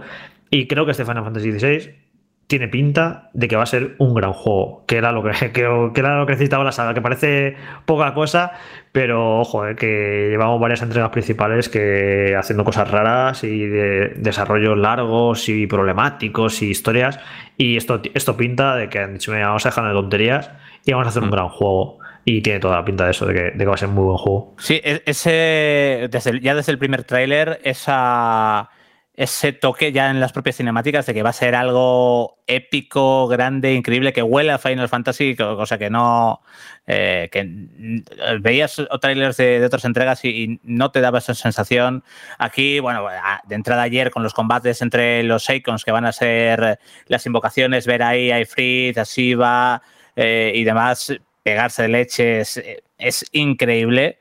Y bueno, no hay Final Fantasy medieval malo, así que vamos, tengo yo también muchísimas ganas de, este Final Fantasy. Te digo una cosa, Saúl, que creo que es interesante esta reflexión, que todo esto de, claro, es que ya venimos hablando de hace muchos años en los que no hay, creo, un Final Fantasy principal sobresaliente. Y esto, muchísimo, sí. Y claro, y esto parece que no, bueno, eh, Final Fantasy VII Remake sí que creo que es un buen juego, creo que no es tan bueno como se dijo. pero bueno. Y. Pero que. Esto, esto se ha cobrado un precio. Porque, claro, a ver si. El estar tantos años sin sacar una entrega principal sobresaliente. Eh, al final creo que se ha cobrado un precio hacia la saga. Que creo que no es tan relevante como mucho nos pensamos o a mucho nos gustaría. Para la nueva generación ni de coña. Sí, hay una brecha generacional y es normal que ya empiece a ocurrir esto en el mundo de los videojuegos porque ya llevamos muchos años la industria y ya empieza a haber jugadores de 15 años y otros que ya vamos a dar los 40 o los han pasado. Entonces al final nos pensamos que lo que era la leche, lo que era lo más importante en los 90 o los primeros 2000, Final Fantasy, una de las sagas más importantes, una saga que era, que era referente, no lo es en pleno 2022, porque lo he estado viendo por las cifras de los vídeos publicados anoche, que es sorprendente lo poco que importa Final Fantasy XVI. O sea, yo estábamos, estábamos nosotros aquí, los, boomers de banda, dando palmas con las orejas. Qué, qué pasada, qué pedazo de tráiler y no luego ves en YouTube los números y no le importa a la gente. Ha, ha perdido muchísima relevancia la saga Final Fantasy. Yo voy a decir una cosa y quizás eh, los más veteranos del lugar eh, podéis matarme, pero Final Fantasy XVI puede ser más conocido en 2022 y en 2023 y puede ser más éxito de ventas en 2022 y 2023 más que por ser un Final Fantasy gracias a Final Fantasy XIV. Por todos los millones de jugadores que tiene el MMO y que no tienen quizás, eh, y muchos de ellos seguramente no tengan ni pajolera idea de lo que significó para nosotros Final Fantasy IX. Yo es que recuerdo los tiempos, eh, sobre todo que es lo que me pilló a mí, la época un poco que te pilla eh, con más ilusión, de más criol, de, de Final Fantasy VII a Final Fantasy IX sobre todo. Cada nuevo anuncio de Final Fantasy, comprar la revista o, cada, cada pequeña noticia que había, que todo tenía una magia, estabas muy pendiente y eso a partir de Final Fantasy XIII, por lo menos para mí yo lo perdí. Sí, bueno, Final Fantasy lo ves porque te interesa, porque ha sido grande, pero, pero evidentemente ha dado bajón y ahora por fin es, este es el primero que, que me despierta un poco de esa magia del pasado y, a ver si, si hay una, una, gran entrega que tiene pinta, pero, pero ya veremos, puede ser un punto de inflexión aprovechando el buen éxito que ha tenido Final Fantasy XIV, sobre todo en los dos últimos años como, como MMO, para, para volver a llevar a, la saga donde estuvo algún día o se mereció estar algún día. Y hablando que, que, vuelva ahí en cuanto a, calidad, pero creo que en cuanto a relevancia y a ventas no va a volver ahí nunca. De hecho, Final Fantasy VII Remake ya lo vi, que los datos, que, que era, se supone que iba a ser un acontecimiento, tal, joder, el, el, remake soñado, y no fue para tanto en cuanto ni a venta ni a repercusión. Y este Final Fantasy XVI, por muy bien que esté, no va a ser un, un mega éxito. Y en cambio, eh, Resident Evil, que es una de esas sagas que, que, lo petó en la primera PlayStation, al igual que Final Fantasy, eh, Capcom, con sus más y sus menos, sus entregas fallidas, sus espinos desastrosos, su, la, la, ha sabido mantener viva. Y Resident Evil sí que es en pleno 2022 una saga muy, muy viva y muy querida. Eh, las cifras del tráiler de Resident Evil 4 Remake lo ha petado, la gente está a tope con Resident Evil y ves, es una saga que igual con sus veintipico años pero que sí que está viva, sí que han sabido mantener viva y sí que han sabido que, que la gente le sigue interesando mucho. Pero Final Fantasy yo perdió ese tren de, de, la relevancia. Y hablando de sagas del pasado que saben adaptarse a los nuevos tiempos, ¿qué me decís de Street Fighter VI? Porque es cierto que cuando el tráiler comienza y veo esos monigotes rollo muy propio, ¿no? De eh, juego de rol multijugador o juego social, me quedé un poco impactado diciendo, ¿de qué va esto? Y poco a poco, cuando vi que la jugabilidad se mantenía y que eh, seguía esa senda tan buena de la quinta entrega de Street Fighter, que también fue un juego que salió muy mal y que le costó bastante trabajo volver a ser relevante o ser importante o ser la referencia de los juegos de lucha. Y esto, Saúl, tú eh, que sabes más cómo va el mundo de los eSports y cómo... Eh, este el tema del netcode y todo Exactamente. Eso, Cómo, cómo, supo ¿no? Eh, recuperar el trono, ¿no? Esto es una historia muy propia de Street Fighter, ¿no? Desde abajo hacia arriba otra vez. ¿Qué os pareció? Porque personalmente creo que fue un tráiler bastante espectacular y que también demuestra cómo Capcom, igual que ha hecho con Resident Evil, ha sabido mantener la saga Street Fighter en, en lo más alto, ¿no? Que sea relevante también. es, que, Capcom lleva una, lleva una época, pasó como un pequeño bache, pero lleva una época muy, muy, pero que muy buena. Yo ayer con el, sin ser el mayor fan de la saga, aunque sí me gusta Street Fighter, yo, ayer con lo que vi eh, me quedé bastante contento. Encima, eh, pues mira, yo en Street Fighter para jugar online soy muy paco. y me van a curtir el lomo. Voy a jugar un poco, pero me van a curtir el lomo pero para jugar con un modo un jugador sí que, sí que me gusta, soy más de Tekken, pero sí que me gusta Street Fighter. Precisamente ese modo para un jugador que yo creo que imitaba, entre comillas, por, lo que se pudo ver ayer, imitaba un poco ese modo que tuvo Tekken, en el que se mezclaba un poco exploración en mundo eh, semiabierto, en niveles con, con, luego combate y lucha. Yo lo que vi eh, me gustó, luego también quieren darle un giro al tema de, los HUF de multijugador. Eh, para las partidas, para los combates quieren meter comentaristas como si estuvieras en un torneo de eSports, que de hecho van a meter voces de casters de, eSports y, demás, pero al final Street Fighter eh, todo va a depender de lo bien que lo hagan en el apartado online. Vamos a poder ver más en, el Evo, que es el evento que se celebra todos los meses de julio en Las Vegas y que es el cenit de, de, las competiciones de los juegos de lucha. Y a ver si ahí podemos ver un poquito más a nivel de jugabilidad, de detalles. Yo creo que ahí se centrarán un poco más en toda la vertiente eh, de multijugador o PvP, como queréis llamarlo. Pero bueno, tiene, tiene buena pinta. Yo creo que de momento los amantes de Street Fighter, por lo menos motivos para, para estar pendientes del juego, tienen. Y además va a tener un modo para un jugador muy elaborado. Eh, muy currado, que ya sabéis cómo salió Street Fighter 5, que salió pelado, no tenía tiene ni modo para un jugador y este incluso va a tener un modo historia y parece bastante original dentro de lo que la saga, no sé, es lo que, lo que tenía que ser un nuevo Street Fighter, ¿no? Eh, todo lo contrario de lo que fue Street Fighter V en su, en su lanzamiento, básicamente. Un juego con contenido, un juego con bien planteado desde el principio, sólido, aunque luego se vaya a ir, evidentemente, se irá ampliando con 50.000 cosas y personajes y todo, pero que, la versión super y todo, que el juego de base sea una cosa mm, bien hecha como han sido los últimos Mortal Kombat, por cierto, que son juegos que salen con un montón de contenido y con un modo de juego muy, muy trabajado. Y creo que toda la experiencia de estos años de Street Fighter V en cuanto a código de red, a modos online, a cómo enfocarlo a los eSports, todo esto lo van a volcar desde el primer día en Street Fighter VI. Y luego, eh, esto ya muy personal, claro, estoy, cada uno se tendrá su opinión. No sé si es porque también anoche estábamos ya como con, con, la buena onda, buen rollo de que nos estaba gustando el evento, pero a mí me gusta mucho el diseño de personajes. No sé cuál ha sido el parecer general, seguro habrá de todo, imagino. Habrá gente que le guste, que no le guste, pero a mí me gusta mucho visualmente cómo se ve. Me gusta el diseño de personajes. De hecho, se han filtrado eh, un montón de ilustraciones de personajes que no se pudieron ver ayer y que, vamos, ha filtrado casi todo el plantel me gusta mucho el diseño de personajes. Los artworks me recuerdan un poquito al estilo de. De los alfa, ¿verdad? De Street Fighter 3. Me recuerda un poquito. De Street Fighter, mm. que a mí me encantaba los diseños de Street Fighter 3. No sé, me gusta mucho lo, que. Y no solo, ojo, eh, que tampoco me voy a poner aquí postureo. Yo no soy fan de los juegos de lucha. Eh, son juegos que son muy técnicos y para meterle muchas horas y que no, nunca ha sido mi género.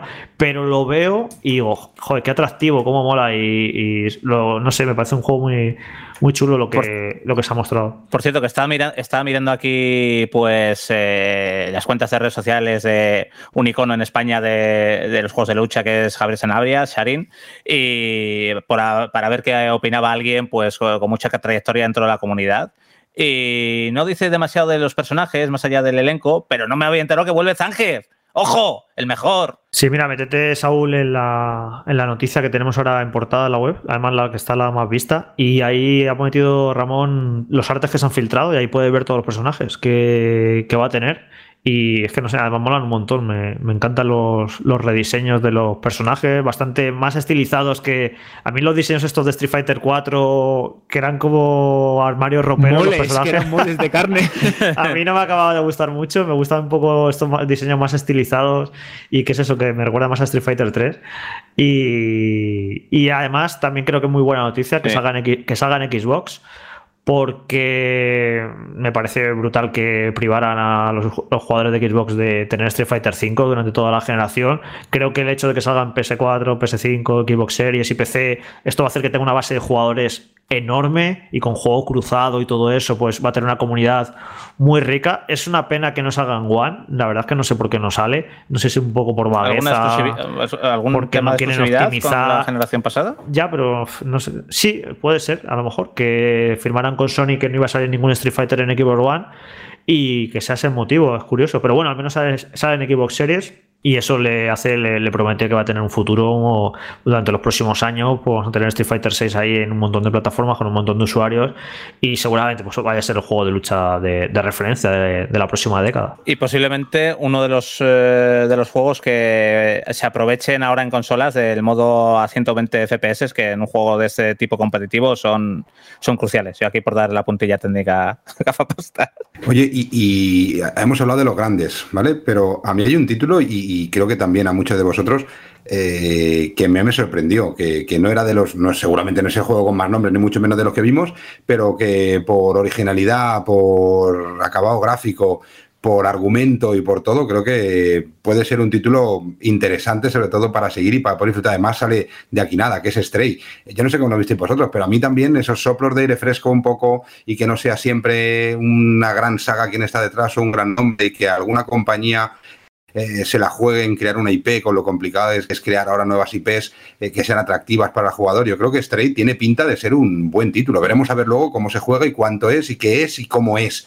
Pero de inicio a mí me sorprendió y es de los títulos que más me gustó fuera de los grandes títulos que se anunciaron ayer, ¿no? Sí, encima a nivel artístico a mí me gusta mucho. En todos los juegos que tengan un animal de protagonista, como un gateto en este caso, están bien. Y además, eh, la productora que es Anapurna tiene muy, muy, muy buen gusto a la hora de escoger proyectos que va, a publicar de Fathless, Maquette, eh, Florence, Kentucky Route Zero. O sea que tiene un poco de, sello de, calidad, esta, Outer Wilds tiene un poco de sello de calidad esta editora y, me, llama, me llama la atención. Eh, además, el juego llega también a PlayStation Extra y el PlayStation Premium no llega a Ojo, PlayStation. Que yo dije que ¿eh? antes que era todos, pero no es así, no, ¿verdad? No, no, no, no, no, llega con, este que es eh, que bueno, ya lo habréis hablado en otros podcasts que es un poco lioso estas tres incluso cuatro membresías de PlayStation Plus, Essential, que es la que sería el PlayStation Plus de ahora, por decirlo de una forma vulgar, no va a tener este Stray, sino que va a llegar para las dos ediciones superiores, Extra y Premium. Y bueno, otro anuncio yo creo bastante relevante que, dejó este evento fue el anuncio de Marvel's Spider-Man para PC. También luego después del evento se confirmó que no solo llega Spider-Man en agosto a PC, sino que luego en octubre también Miles Morales, que es una de las sagas más importantes del mundo de PlayStation. Eh, dijeron justo ayer que han vendido ya 33 millones de copias entre los dos juegos, es una auténtica pasada.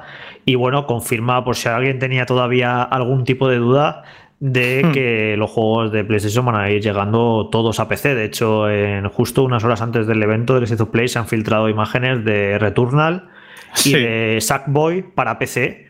Así que parece que es eso, que es cuestión de tiempo, que, todo vayan llegando. Todavía falta, creo que es un lanzamiento importante, Ghost of Tsushima para PC. Están tardando. y después. Sí, sí.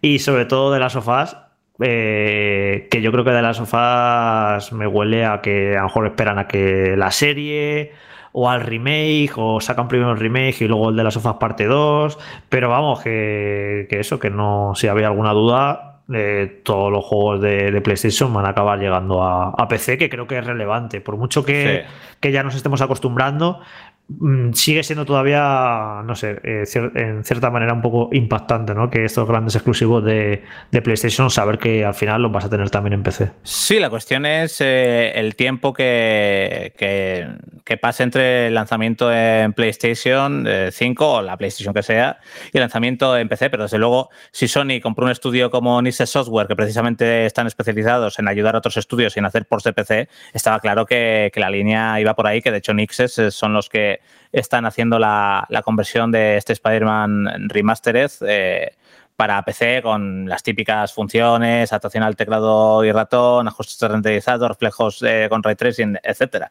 Y si por cierto, eh, Saúl, salieron hace poco, hace unos días, la semana pasada o la anterior, salieron las cifras de, de venta, sí. De venta de algunos ya de estos ports en, PC. No sé qué os parecen a vosotros. A mí no me parecen espectaculares. Me parece que están bien pero no me parecen que sea una cosa para volverse locos.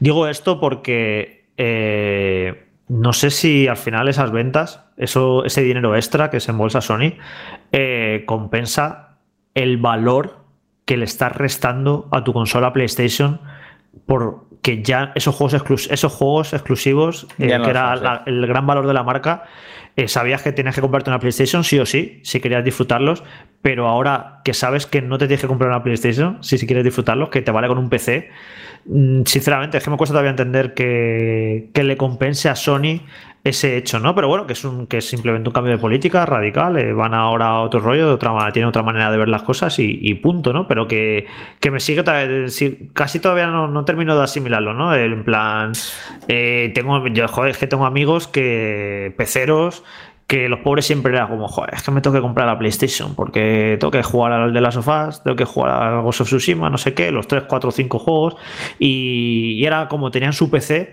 y también su PlayStation y ahora están en plan, ya no me compro PlayStation 5, ¿para qué me voy a comprar PlayStation 5 si al final esos juegos van a acabar saliendo en PC? No sé, no Yo, acabo de entender muy bien la estrategia, pero bueno. Aquí hay es un debate interesante porque si tardas tanto en, lanzar un juego en PC, por ejemplo, de, de, Spider-Man son cuatro años después. Eh, evidentemente, la mayoría de la gente que esté interesada en jugar al juego eh, ya habrá comprado una PlayStation 4 en este caso, eh, como tú dices, y, ya habrá jugado y, ya habrá comprado el juego. O sea que yo creo que en estos tres juegos iniciales, que ya tenían bastante tiempo a sus espaldas, es normal para mí que no hayan vendido una locura y, y yo creo que en este salto sí que no compensa. Si empiezan a seguir una línea, por ejemplo, como la de eh, Returnal, que es solo esperar un año y sabes que no, meses después. claro, claro, es que se va a esa ventana. Se va a cortar, seguro. Se va cortando, porque ya pinta con lo de Sackboy, que cuando lo saquen, pues van a ser dos años desde el lanzamiento original, cuando salió Play 5. Returnal va a ser año y medio. Año y medio, sí. Y Miles Morales, eh, octubre van a ser casi dos años desde que salió. O sea, pinta a que la ventana más corta va a ser año y medio, dos años. Ya no es tanto tiempo esperarte un año y medio, dos años para jugar un juego, ¿sabes? De todas, bueno. de todas formas, luego eso es eh, muy, muy personal. ¿Tú esperarías eh, por ejemplo, con un The Last of Us 3 un año para poder jugarlo en PC? ¿O te lo jugarías en, la consola en la consola que Pues sí, eh, mucha gente no gastarse, 500 euros en una PlayStation 5 para poder jugar los juegos un año antes, un año o dos años antes, la gente no tiene ninguna prisa, ni tiene el FOMO que tenemos los que nos, los que nos dedicamos a esto. Así que sí están mandando un mensaje de si tienes un PC, mm, no te compres una Play 5, porque total, ¿para qué? ¿Sabes? No te vas a perder nada. Es un poco el mensaje que están mandando, vamos, yo lo veo así. Pero bueno, que, que, ellos saben más que nosotros, han hecho sus cuentas, eh, habrán visto que, que las consolas que dejan de vender por este hecho son en, en, el, lo que es en el total del mercado, son unos números que seguramente se, han tirando hacia irrelevantes. Eh, ¿Cuánta gente va a dejar de comprarse una PlayStation 5 para tener un PC? Un PC, por cierto, que no son baratos, según están las cosas. ahora ah, empiezan a, bueno, a serlo, ¿no? Pero empieza a recobrar la normalidad, pero no. Es, es una pregunta complicada. Es el equilibrio, es entre eh, cuánto tiempo pase y demás, es, es complicado. Desde luego ellos tienen, ellos tienen los datos es, un debate eh, que, puede dar para, para mucho rato, la verdad como este tema, el del State of Play de esta semana, que ha dejado todos estos titulares, todas estas reflexiones y que podríamos seguir con más juegos que se presentaron, pero lo mejor en este caso y además eh, teniendo en cuenta el tiempo que llevamos hablando una hora y cuarto sobre esto eh, y que la próxima semana volvemos otra vez a abrir el melón de las novedades, de las sorpresas, de los feelings y que el Tito Geoff, el Doritos Pope, nos eh, va posiblemente o bien defraudar o bien todo lo contrario, no lo sabemos, así que dejamos retenidas esas emociones un momento y dejamos, aparcamos el tema de State of Play. Gracias a todos por las reflexiones. Nos vamos a otro titular que nos ha dejado la semana y tiene que ver con Pokémon Españita. Iba a poner algo así tipo España y hablé, pero dije, no te quemes, José.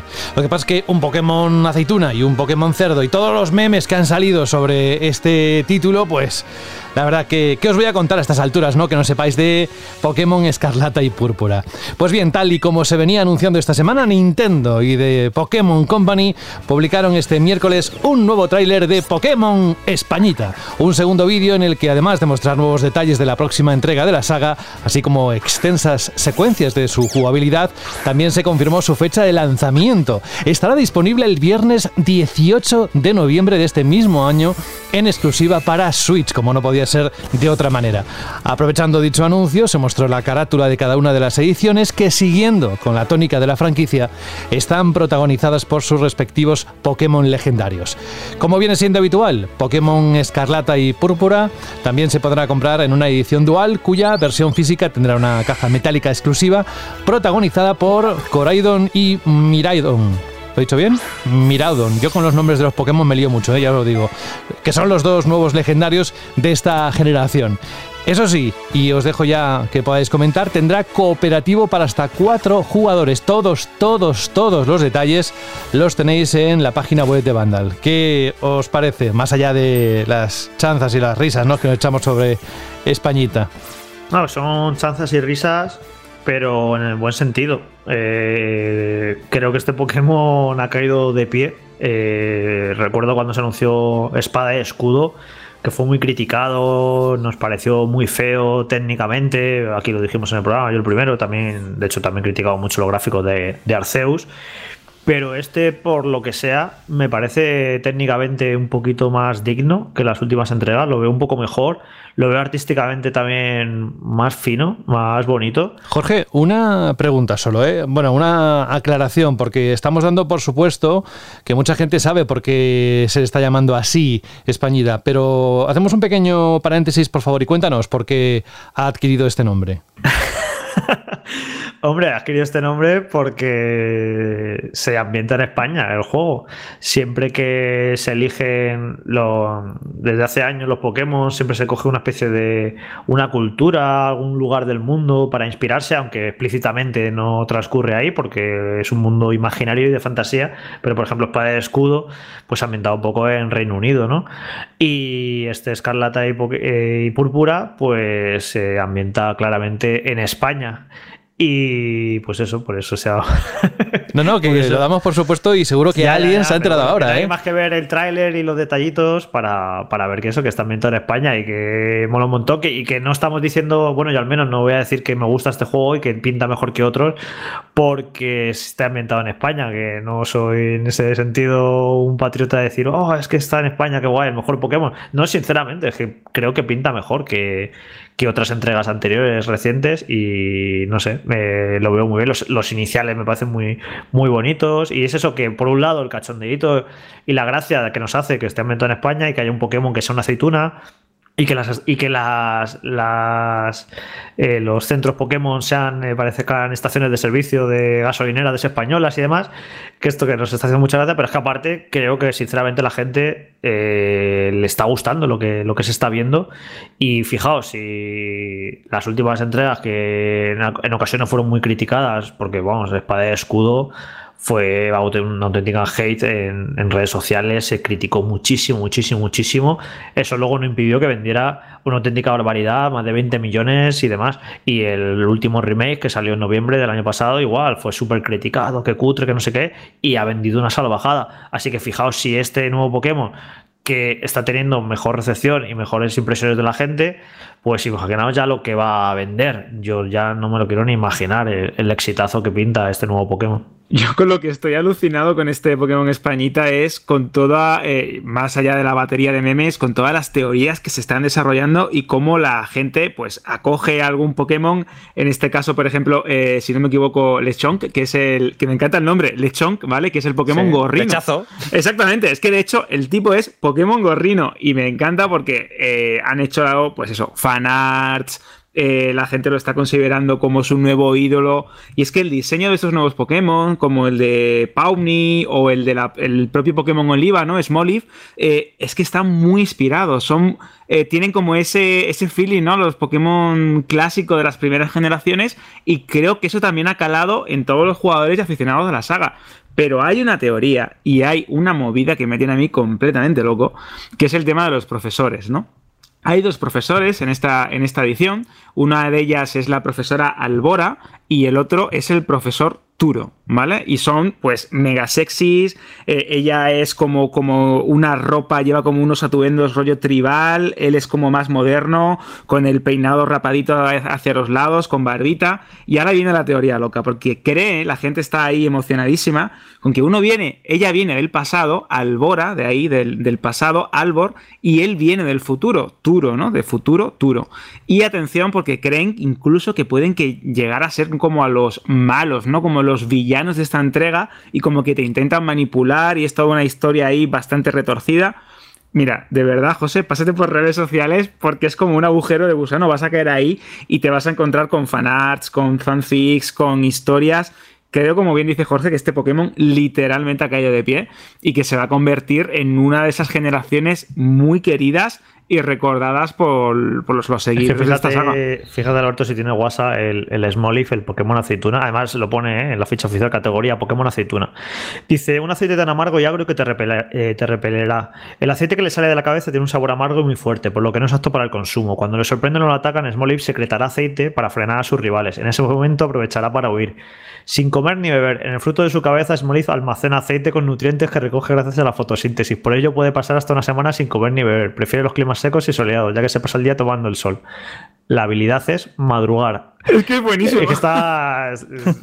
La ha hecho con mucho cariño, la verdad. Y a ver con qué cosas más nos sorprenden. Un Pokémon que pierde aceite. Eh, ese es el chiste fácil. Bueno, va, eh, era simplemente por sacaros una sonrisa. Vamos a por la última noticia de este bloque extenso. Pero es que me lo decía Dani, eh, creo que hace unas horas. Es que no sé si fue ha sido hoy o fue ayer, no sé dónde vivo, pero o cuándo vivo. Que estaba súper emocionado con el Sonic Frontiers. Oye, ¿has visto el tráiler? ¿Lo has visto? ¿Lo has visto? Bueno, pues como sabéis, este martes se mostró el primer adelanto de la jugabilidad de Sonic Frontiers. Pero también se anticipó que este mes veríamos más metraje de este ambicioso proyecto de Sega y Sonic Team. No hemos tenido que esperar mucho ya que un día después IGN publicó una versión extendida del breve gameplay del martes. En este nuevo vídeo de 7 minutos de duración se han dejado ver varios segmentos del próximo juego del Erizo Azul que apostará por la exploración, el combate y velocidad en mundo abierto. Decía, ¡wow! ¡Qué bien le sienta! En el gameplay podemos ver algunas de las mecánicas que Sonic Frontiers tendrá cuando salga en Navidades de este año. Evidentemente tendremos los movimientos esenciales del personaje, como correr a gran velocidad, convertirnos en una bola azul para rodar por el escenario, pero además habrá nuevas formas de explorar el mapa, como escalar y otras acciones más enfocadas a la acción, como la de dar un testarazo contra el suelo en mitad de un salto, ¿no? Eso sí, ojo, ¿eh? también adaptará la conocida estructura de los juegos actuales de mundo abierto. Veremos grandes torres que podremos escalar, puzzles integrados en el escenario y marcadores, famosos marcadores, que nos señalarán misiones que tendremos que hacer. La verdad es que pinta muy bien, pero no sé si fiarme mucho, yo no lo he podido ver, ¿eh? también os lo digo, eh, que pinta muy bien de acuerdo a Dani. ¿Coincidís con su opinión? ¿Cómo lo habéis visto? Bueno, pinta muy bien, no es eso lo que lo que está opinando la gente. Vale. Eh, la gente no le preguntes nunca a Jorge Onseguero. está siendo, claro, está siendo muy el juego bastante criticado en general porque es muy raro. Pero a mí, me, a mí me hace gracia, claro, porque partimos de que para mí los Sonic en 3D, desde hace muchísimo tiempo, eh, me parecen juegos entre fallidos y horribles en ocasiones, me parecen muy flojos y muy malos. Y al menos este juego eh, intenta hacer algo completamente diferente eh, un juego de un Sonic Breath of the Wild es una cosa súper rara en todos los sentidos, en lo visual, en la mecánica, se han metido puzzles, no sé, no tiene absolutamente nada que ver con los juegos de Sonic que habían hecho hasta ahora.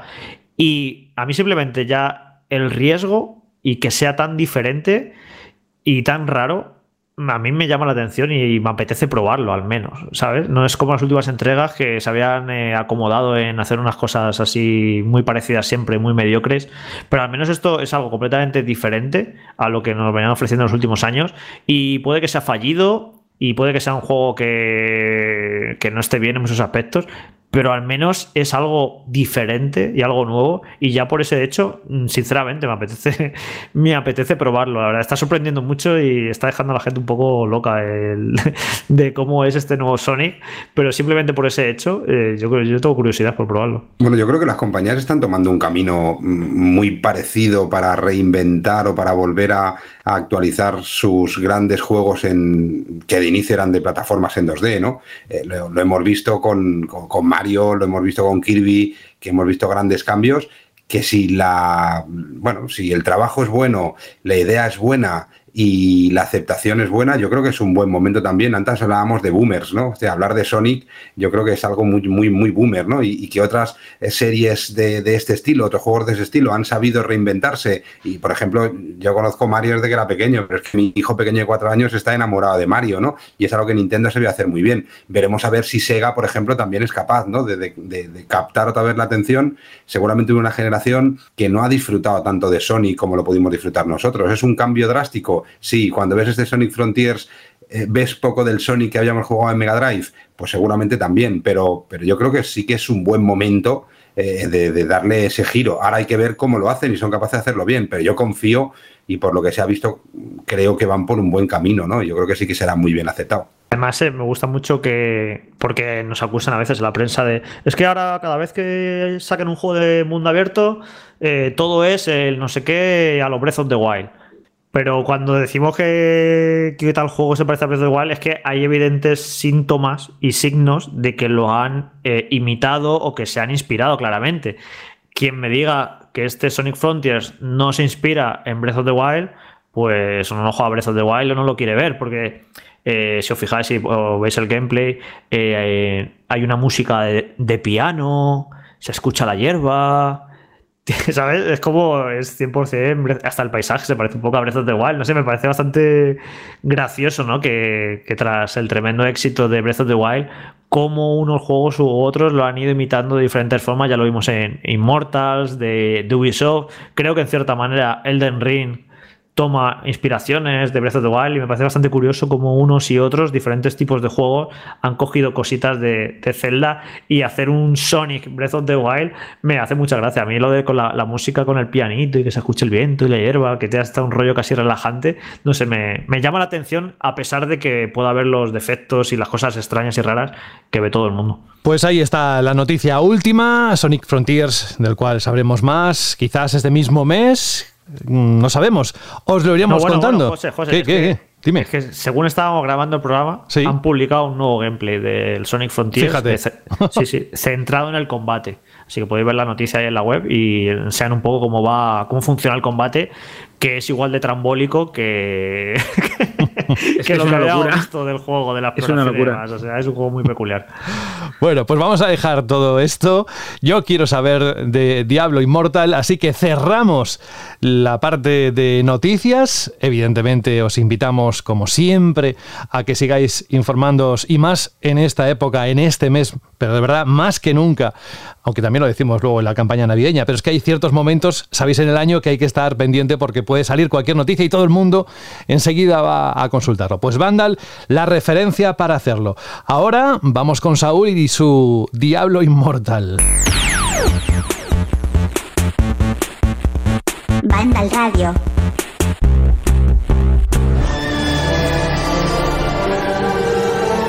Digo suyo, ojalá, ya le gustaría él el poder tener un juego así yo qué sé, mm, el director, ¿no? De todo el tinglao. Pero no, lo digo porque ha tenido acceso a este título. Recordemos, es la eh, Diablo Immortal, es la entrega exclusiva de la saga Diablo para teléfonos móviles, centrado en el multijugador y en el juego en solitario.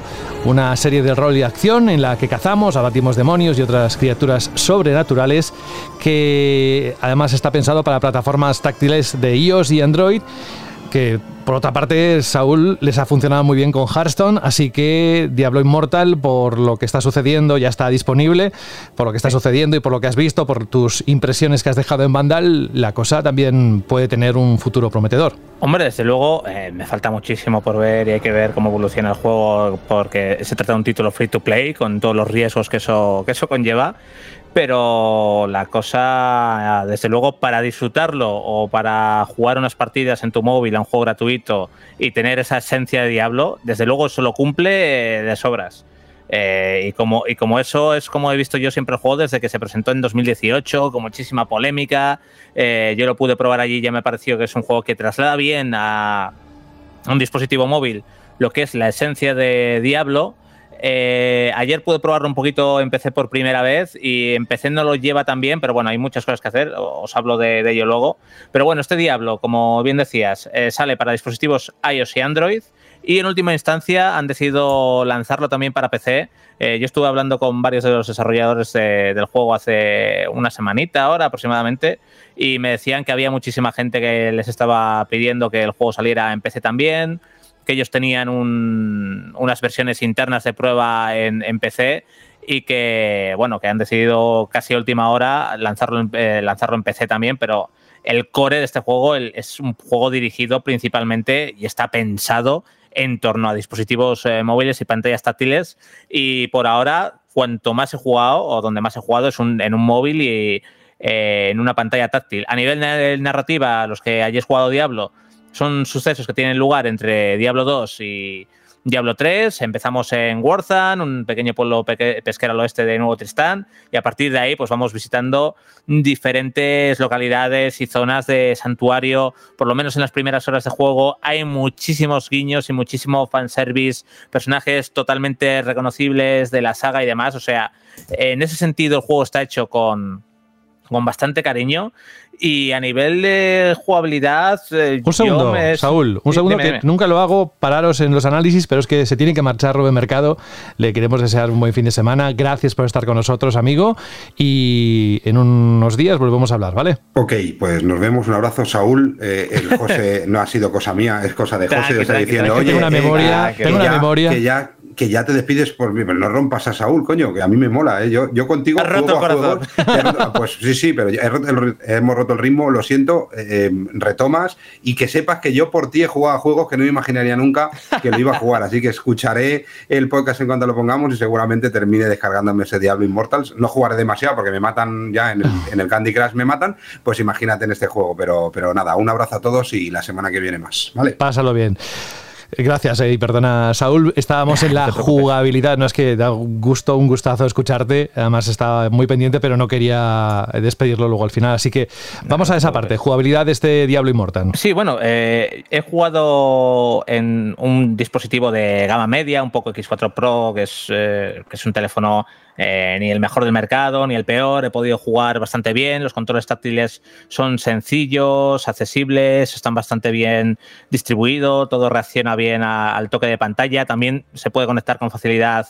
Eh, bueno, tenemos en banda una guía con, mandos disponibles. Yo, por ejemplo, eh, conecté el mando de Xbox Series X y S y puedes jugar sin problemas también. O si tienes uno de estos mandos que se conectan al teléfono móvil para convertirlo en una especie de Switch, ya ahí tienes algo perfecto. Y en dispositivos móviles el juego encaja muy, pero que muy bien y encaja también que había momentos que salvando las distancias y demás, sí que me sentía jugando a Diablo y me olvidaba un poco de, todo. Veía esos típicos orbes con ese rayito girando, teniendo que esquivarlos, matando un montón de enemigos, el sonido característico de las monedas y de, de los objetos cayendo al suelo y picando ahí con alegría para, recogerlos y abriendo el inventario para ver qué nuevo objeto me había tocado y demás. O sea, esa, esa esencia eh, el juego la, capta muy pero que muy bien. Eh, luego también tenemos pues, lo típico, varias clases de personaje. Hay seis de, inicio, Bárbara Cruzada, Cazadora, Demonios, Monje, Nigromante o Maga.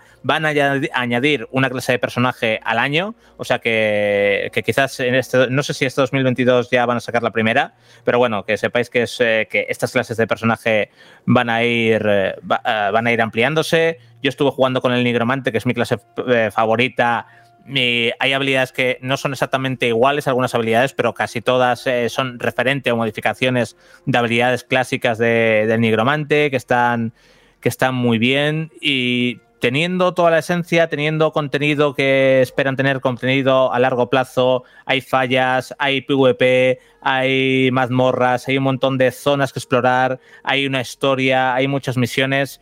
Eh, tienen pensado también lanzar mensualmente enfrentamientos contra jefes especiales, skins mensuales, cada tres meses va a haber una zona nueva para explorar, una mazmorra. Eh, estamos ante un título free to play, así que esa expansión es, o ese nuevo contenido es clave para, para que el juego tenga, tenga éxito. Piensan a, largo plazo. Los creadores me decían que, piensan en un juego de décadas, no en un juego de uno o dos años. Y la gran duda de Diablo Immortal es eh, el modelo de negocio. Estamos ante un juego free to play eh, Blizzard dice que no van a haber demasiadas cosas de compra que afecten mucho a la jugabilidad, pero las hay desde luego. Y, viendo los antecedentes de Blizzard últimamente, pues hay que coger las cosas con, con puntillas. Pero ese impacto de, de si lo que consigas de pago eh, lo va a hacer un juego de pagar para ganar, un pay to win o un pay to fast de pagar para subir muy rápido nivel y tener ventaja. Eso no se va a ver realmente hasta que pasen unas semanas y se vaya pues un poco la economía del propio juego estabilizando y vayamos eh, viendo cómo se desarrolla todo el contenido eh, de jugador contra jugador, que va a ser donde más va a afectar, porque yo creo que quitando quizás algunas mazmorras en dificultades especiales y demás, todo el contenido va a ser disfrutable para, jugar por un fan de, Diablo y, va, a estar bien. Luego, el modelo de negocio para mí puede ser el gran hándicap de, este juego si no hacen algo muy equilibrado. También hay pase de batalla gratuito y pase de batalla de pago, que esto ya es un clásico en los free to play. Y en cuanto a Diablo Immortal en PC, es extraño y no solo me ha pasado a mí, eh, con más eh, amigos que juegan mucho a Diablo y que han probado también tanto el juego en, dispositivos móviles como en PC, se han sorprendido de lo bien que traslada la fórmula a dispositivos móviles, pero cuando se han puesto a jugar en PC, eh, se han sorprendido también de que, claro, que no es el Diablo que ellos esperan en PC. Ahora mismo todavía la versión de PC yo creo que está está un poco verde. Tiene, sí tienes opciones gráficas, pero no puedes cambiar la resolución. Eh, la interfaz es exactamente la misma y yo creo que tendría que ser diferente incluso para, eh, para atajos y, para un montón de, cosas. Se nota que es una versión que se ha hecho en el último momento, por eso está en beta y veremos si en la versión de PC Blizzard se, se, pone, se pone las pilas y la va adaptando con con rapidez, pero bueno, en general, yo las primeras sensaciones que tengo, sobre todo jugando desde un dispositivo móvil, y yo no soy el más fan de jugar en, un móvil, pero yo me lo he pasado bastante bien jugando a, Diablo Immortal, creo que es un, un, juego que puede tener su público. También pienso que es un juego al que se le tiene ganas por el estado actual de, de Blizzard y que a nada que tropiecen o hagan o cometan un error o hagan algo que no guste a la comunidad, se le va a dar mucha leña. Eh, pero de entrada yo creo que mínimo es un juego que un fan de Diablo para jugar unos ratitos en PC encima en PC, perdón, en dispositivos móviles encima siendo gratuito, yo creo que, lo va a pasar bien y que va a poder disfrutar de unas horitas de Diablo sin ningún tipo de problema. Ahora, eh, como decía, veremos todo el tema de los micropagos y demás, cómo afecta, cómo está hecho el, sistema de emparejamiento de, los combates eh, multijugador y a partir de ahí pues ya podremos juzgarlo un poco mejor, pero eso es algo que, no vamos a poder saber hasta dentro de unas semanas. Yo, quería decirte, Que quería decirte, Saúl, que me lo he descargado en, iPhone, en iOS, ocupa unos 3,5 gigas aproximadamente. 13. Eh, bueno, yo 3,5 es lo que me ha descargado el teléfono. Sí, ¿eh? sí, sí. te va a subir a, unos 13. Supongo que el, paquete de voces no hace falta que lo descargues, que, es, que son las voces en chino. Pues... no te hace falta. Yo te iba a decir que es curioso eh, lo que ha pasado con este juego, porque seguro que te acordarás, fue recibido con un odio increíble, con un hate, con críticas, eh, eh, obligó a Blizzard a sacar incluso comunicados, bueno, fue un auténtico jaleo. Y es verdad que apenas llevo poco, es decir, lo, he probado para ver cómo se ve, cómo funcionaba en iPhone, pero sí es cierto que me he metido en redes sociales para ver qué opina la gente, sobre todo qué opina eh, ese grupo, ese núcleo duro ¿no? de aficionados a Diablo y como bien dices, parece que ha sido bien recibido, que mantiene la esencia, que la gente disfruta, que son conscientes de que es un juego de móviles con una serie de concesiones, pero que al mismo tiempo mm, eh, no quiere cambiar lo que significa Diablo en el mundo de los juegos de rol de acción y toda esa tradición que tiene detrás. Y creo, Saúl, que como has comentado, aquí tienen la base para construir una plataforma de contenidos relacionadas con Diablo de cara al futuro impresionante. Porque si van actualizando, como comentas, van añadiendo nuevas clases, van eh, abriendo las puertas a nuevas expansiones y van prometiendo esas eh, hojas de ruta con las actualizaciones de cara a mantener el juego que, veremos si lo cumplen, que eso, es otra, que eso es otra cosa. Exactamente, de momento es una promesa, pero eh, no es un típico spin-off para móviles, aprovechamos el tirón, no, tiene vigencia de un mes o dos o de un año a lo sumo y nos quitamos del medio. Creo que es una apuesta bastante grande. yo hacía tiempo que no jugaba en móviles, por un montón de cosas como que lo vas dejando.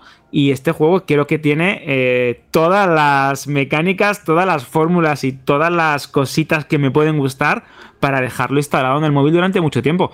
Y técnicamente me ha impresionado para bien. ¿eh? Incluso el autodesplazamiento para poder moverte e ir directamente hacia los sitios mientras vas caminando y luego justo llegas a la siguiente, por ejemplo, eh, un intercambio en la parada de metro y llegas a la siguiente y justo te pones, te pones a jugar porque ya estás en el sitio y demás. Hay cosas que están hechas eh, pensando para móviles y ya lo digo, donde lo he visto un poco raro porque no es tan intuitivo, es en PC, pero por, lo que os digo, es que este juego no estaba concebido para PC y, tienen que ir adaptándolo poco a poco ciertas, ciertas, ciertas mecánicas, más de, interfaz y de tema de navegar por los menús que, eh, otra cosa, porque por ejemplo en este Diablo puedes eh, moverte con WASD e iros acostumbrando porque Diablo 4 está pensado para controlarse el movimiento no por clic, sino por, sino por teclas de movimiento, porque de hecho Diablo 4, cuando lo probé en BlizzCon en 2019, tiene un botón de esquiva.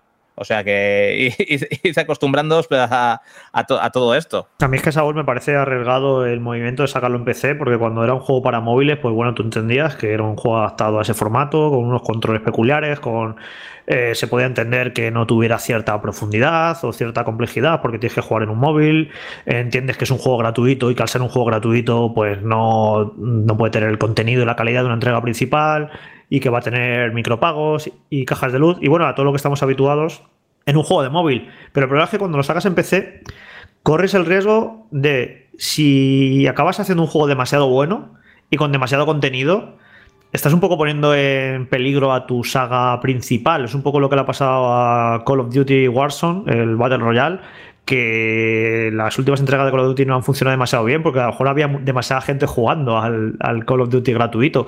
Entonces, este Diablo Immortal eh, tiene que tener un equilibrio en si ofreces demasiado contenido y demasiada calidad y demás, eh, estás poniendo en peligro las ventas de Diablo 4, porque la gente va a decir, ¿para qué me voy a gastar 60 euros en Diablo 4 si puedo jugar a este Diablo gratuito que tiene un montonazo de contenido? Pero luego, por otro lado, si haces un juego que es flojo, que no está demasiado bien, que está falto de contenido y, no está bien adaptado al PC, devalúas la marca. Y encima Blizzard no está ahora para lujo, no está para permitirse eh, recibir más críticas con un juego a medio hacer, porque lleva una temporada que no veas. Entonces me parece arriesgado el movimiento de de sacarlo en PC y ese equilibrio de un juego digno, un juego bien hecho, pero que, que no sea demasiado bueno, porque si no, eh, te estás un poco haciendo a ti mismo la competencia con tu saga principal. Entonces, no sé, es bastante arriesgado. Sí, también, Jorge, ya no solo por eso, sino porque eh, desconciertas al público pecero que, que no se esperaba tener este juego.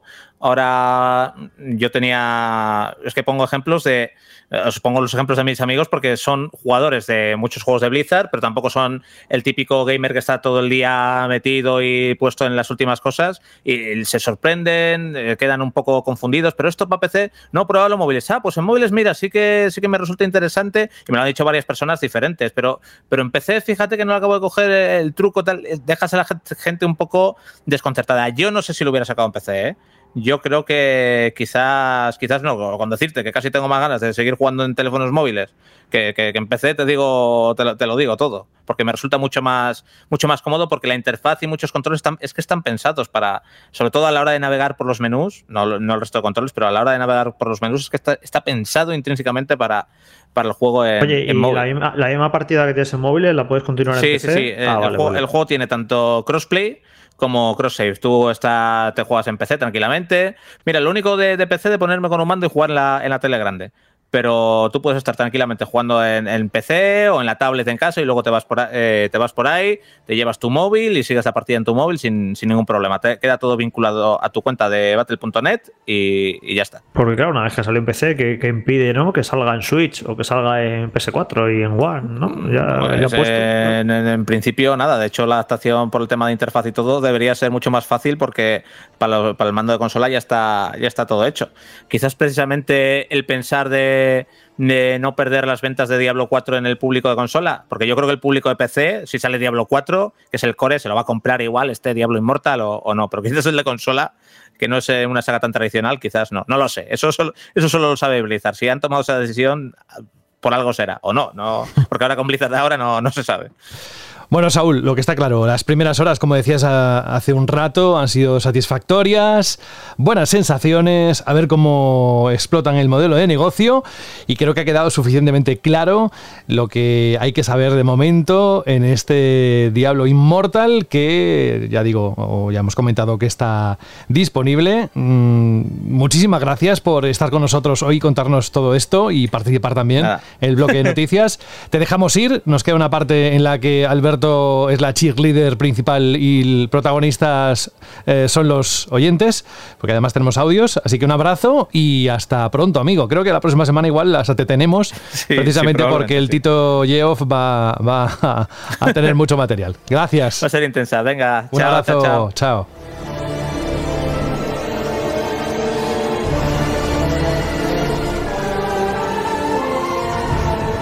¿Tú ves a Taylor Swift jugando un juego de estos en el móvil, Alberto? Me la imagino y digo, madre mía, es la mujer perfecta. pero no, pero todo lo que sabes de ella, ¿tú te la imaginas jugando a esto no? Yo creo que la veo más rollo Animal Crossing, ¿no? Eh, eh, Mario Kart, Mario Party, más de. Iba a yo decir, creo que, Alberto, que yo creo que, vamos, que consideraba que era canon, que, que, era, que era gamer. ¿No? Es, es, más Brie Larson, ¿no? Es la que tiene más, más fama de, de gamer. Yo sé que, vamos, juega, que sé que eh, le gustan las consolas, que gustan los videojuegos, pero la veo yo más Nintendera, no la veo yo demasiado de móvil, ni demasiado de PlayStation, no sé, no sé. Eso hay que investigarlo. Y si no, Amigo. le voy a mandar un mensaje y le digo, oye, mm, cómprate este juego, que merece la pena. No, dile, bájatelo y dime qué te parece. bueno, vamos con la Chirly pregunta.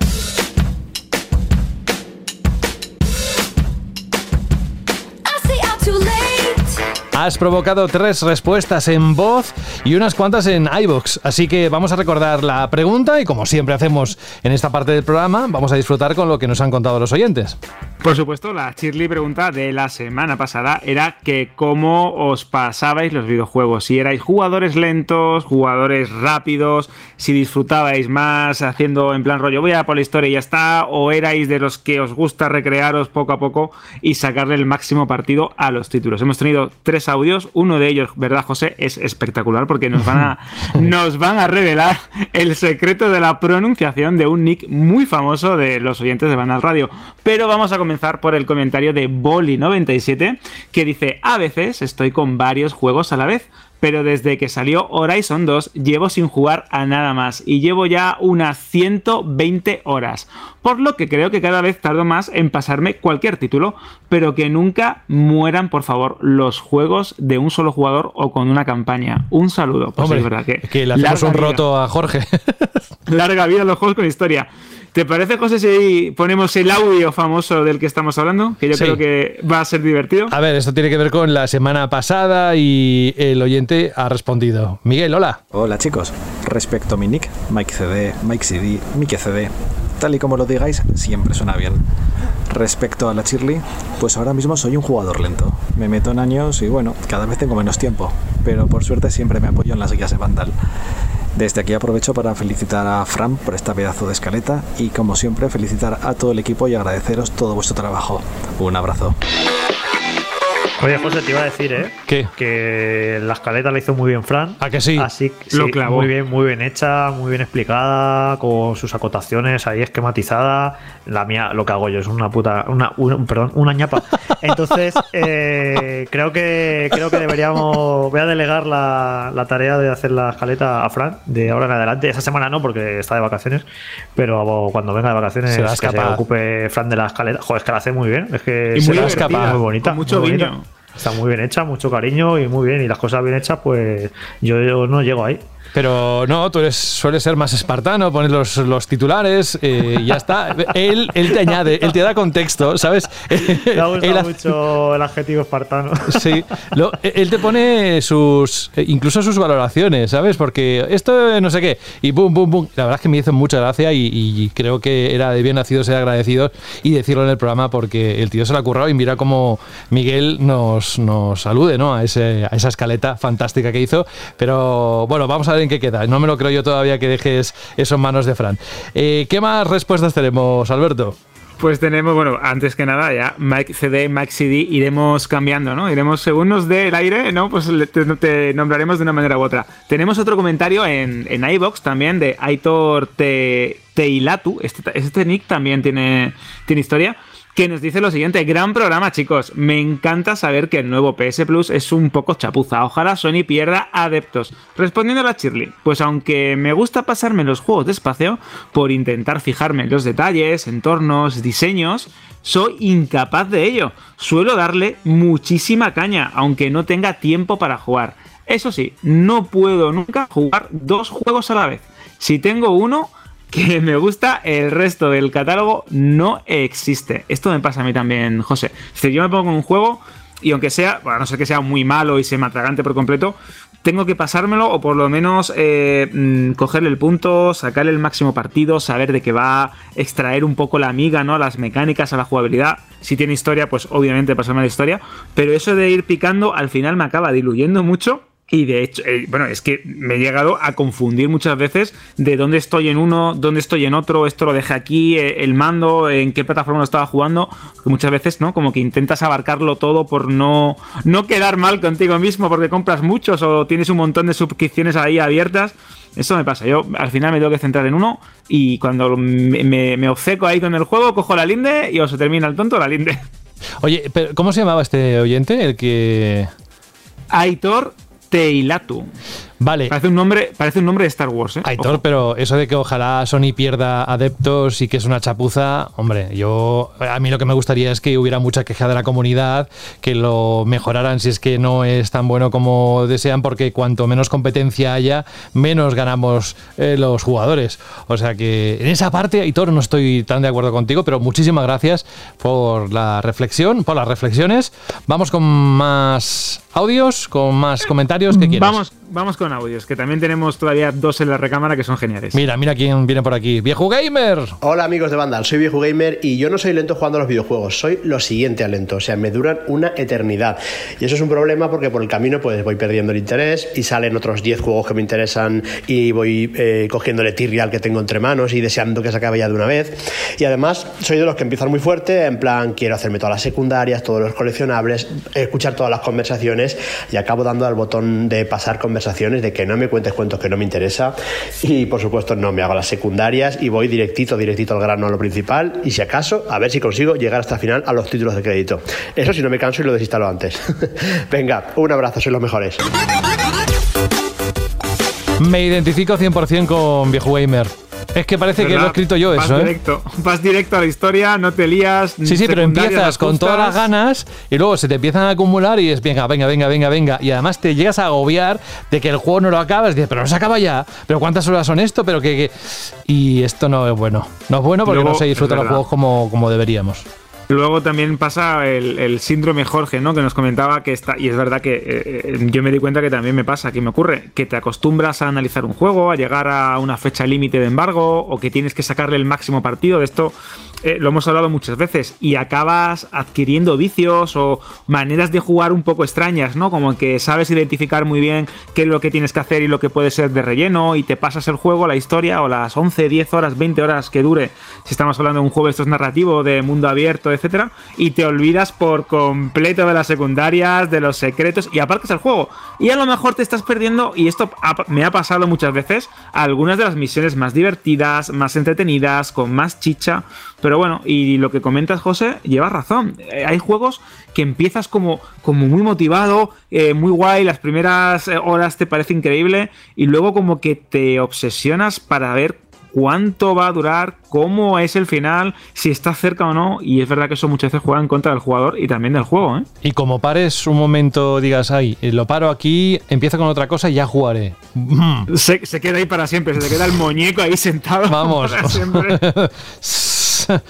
Me gustaría saber el porcentaje de cuántos retoman el juego unos meses después. También te lo digo. En fin. Sí, te- puede ser curioso. Vamos a continuar también con otro comentario de Sinuge en, en también, que dice, gran programa, se me hizo muy ameno. Me voy a animar con la pregunta Shirley por primera vez. Ole. Así que, Sinue, bienvenida a la comunidad Shirley y a la comunidad de Banda al Radio. Creo que soy pausado jugando, ya que tiendo a cometer varios juegos a la vez, más los juegos de entretiempo. Pero a su vez, me temo que tengo el mal del consumidor gamer y aglutino bibliotecas por encima de mis horas jugables disponibles. Todo ello sin contar con todos los Game Pass, ¿no? Como todos estos juegos de suscripción o juegos que van añadiendo al servicio de Microsoft. Dice el mal, al- el mal del adulto. Dinero para juegos, pero poco tiempo para Ay. dedicarles. Ese es el mal. Cuánta es razón. verdad, ¿eh? Cuánta razón. Qué gran verdad. También tenemos otro comentario de Josito Zaz que dice: Yo tengo muchos juegos pendientes y poco tiempo libre. Ay, amigo. ¿Cómo, cómo, bueno, cómo creo lo que es? Josito Zaragoza, creo, ¿eh?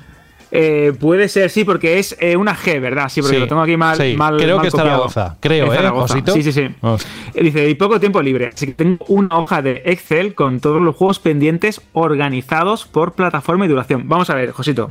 Vamos a hacer una cosa. A mí esto me parece increíble que tengas una hoja de Excel con los juegos según lo que duren, eh, los eh, plataforma, etcétera. Si puedes hacernos una captura y nos la mandas a radio.vandal.net para, ver, para verlo, porque a mí esto me ha encantado, José. Yo no he visto una cosa más organizada en la vida. Y va organizándose según el tiempo que dura cada juego, pues le dedica un ratito o otro. Pero le ¿eh? funciona, eh, Josito, ¿es postureo? ¿Has puesto algo que te gustaría pero que no llegas a hacer? Venga, demuéstranoslo, va. Sí, sí, sí, porque que tenemos curiosidad y si funciona, pues no te digo que no repliquemos más de uno aquí. Adoptamos... Lo de, llevar listados de lo que juegas y tal, eso sí que lo hace mucha gente porque al final, yo bueno, yo cuando era jovencillo yo me acordaba de, bueno, de cada juego que había jugado, de cada película que había visto, de cada libro, era como, wow, me acuerdo absolutamente de todo, pero no sé si es por los años o por la saturación que tenemos de, de cosas que hacemos y que vemos, que a veces te cuesta recordar que los juegos que has jugado a lo largo de un año. Yo, por ejemplo, tengo en el móvil un documento en el que me apunto los libros que me, que me he leído, porque si no se me olvidan.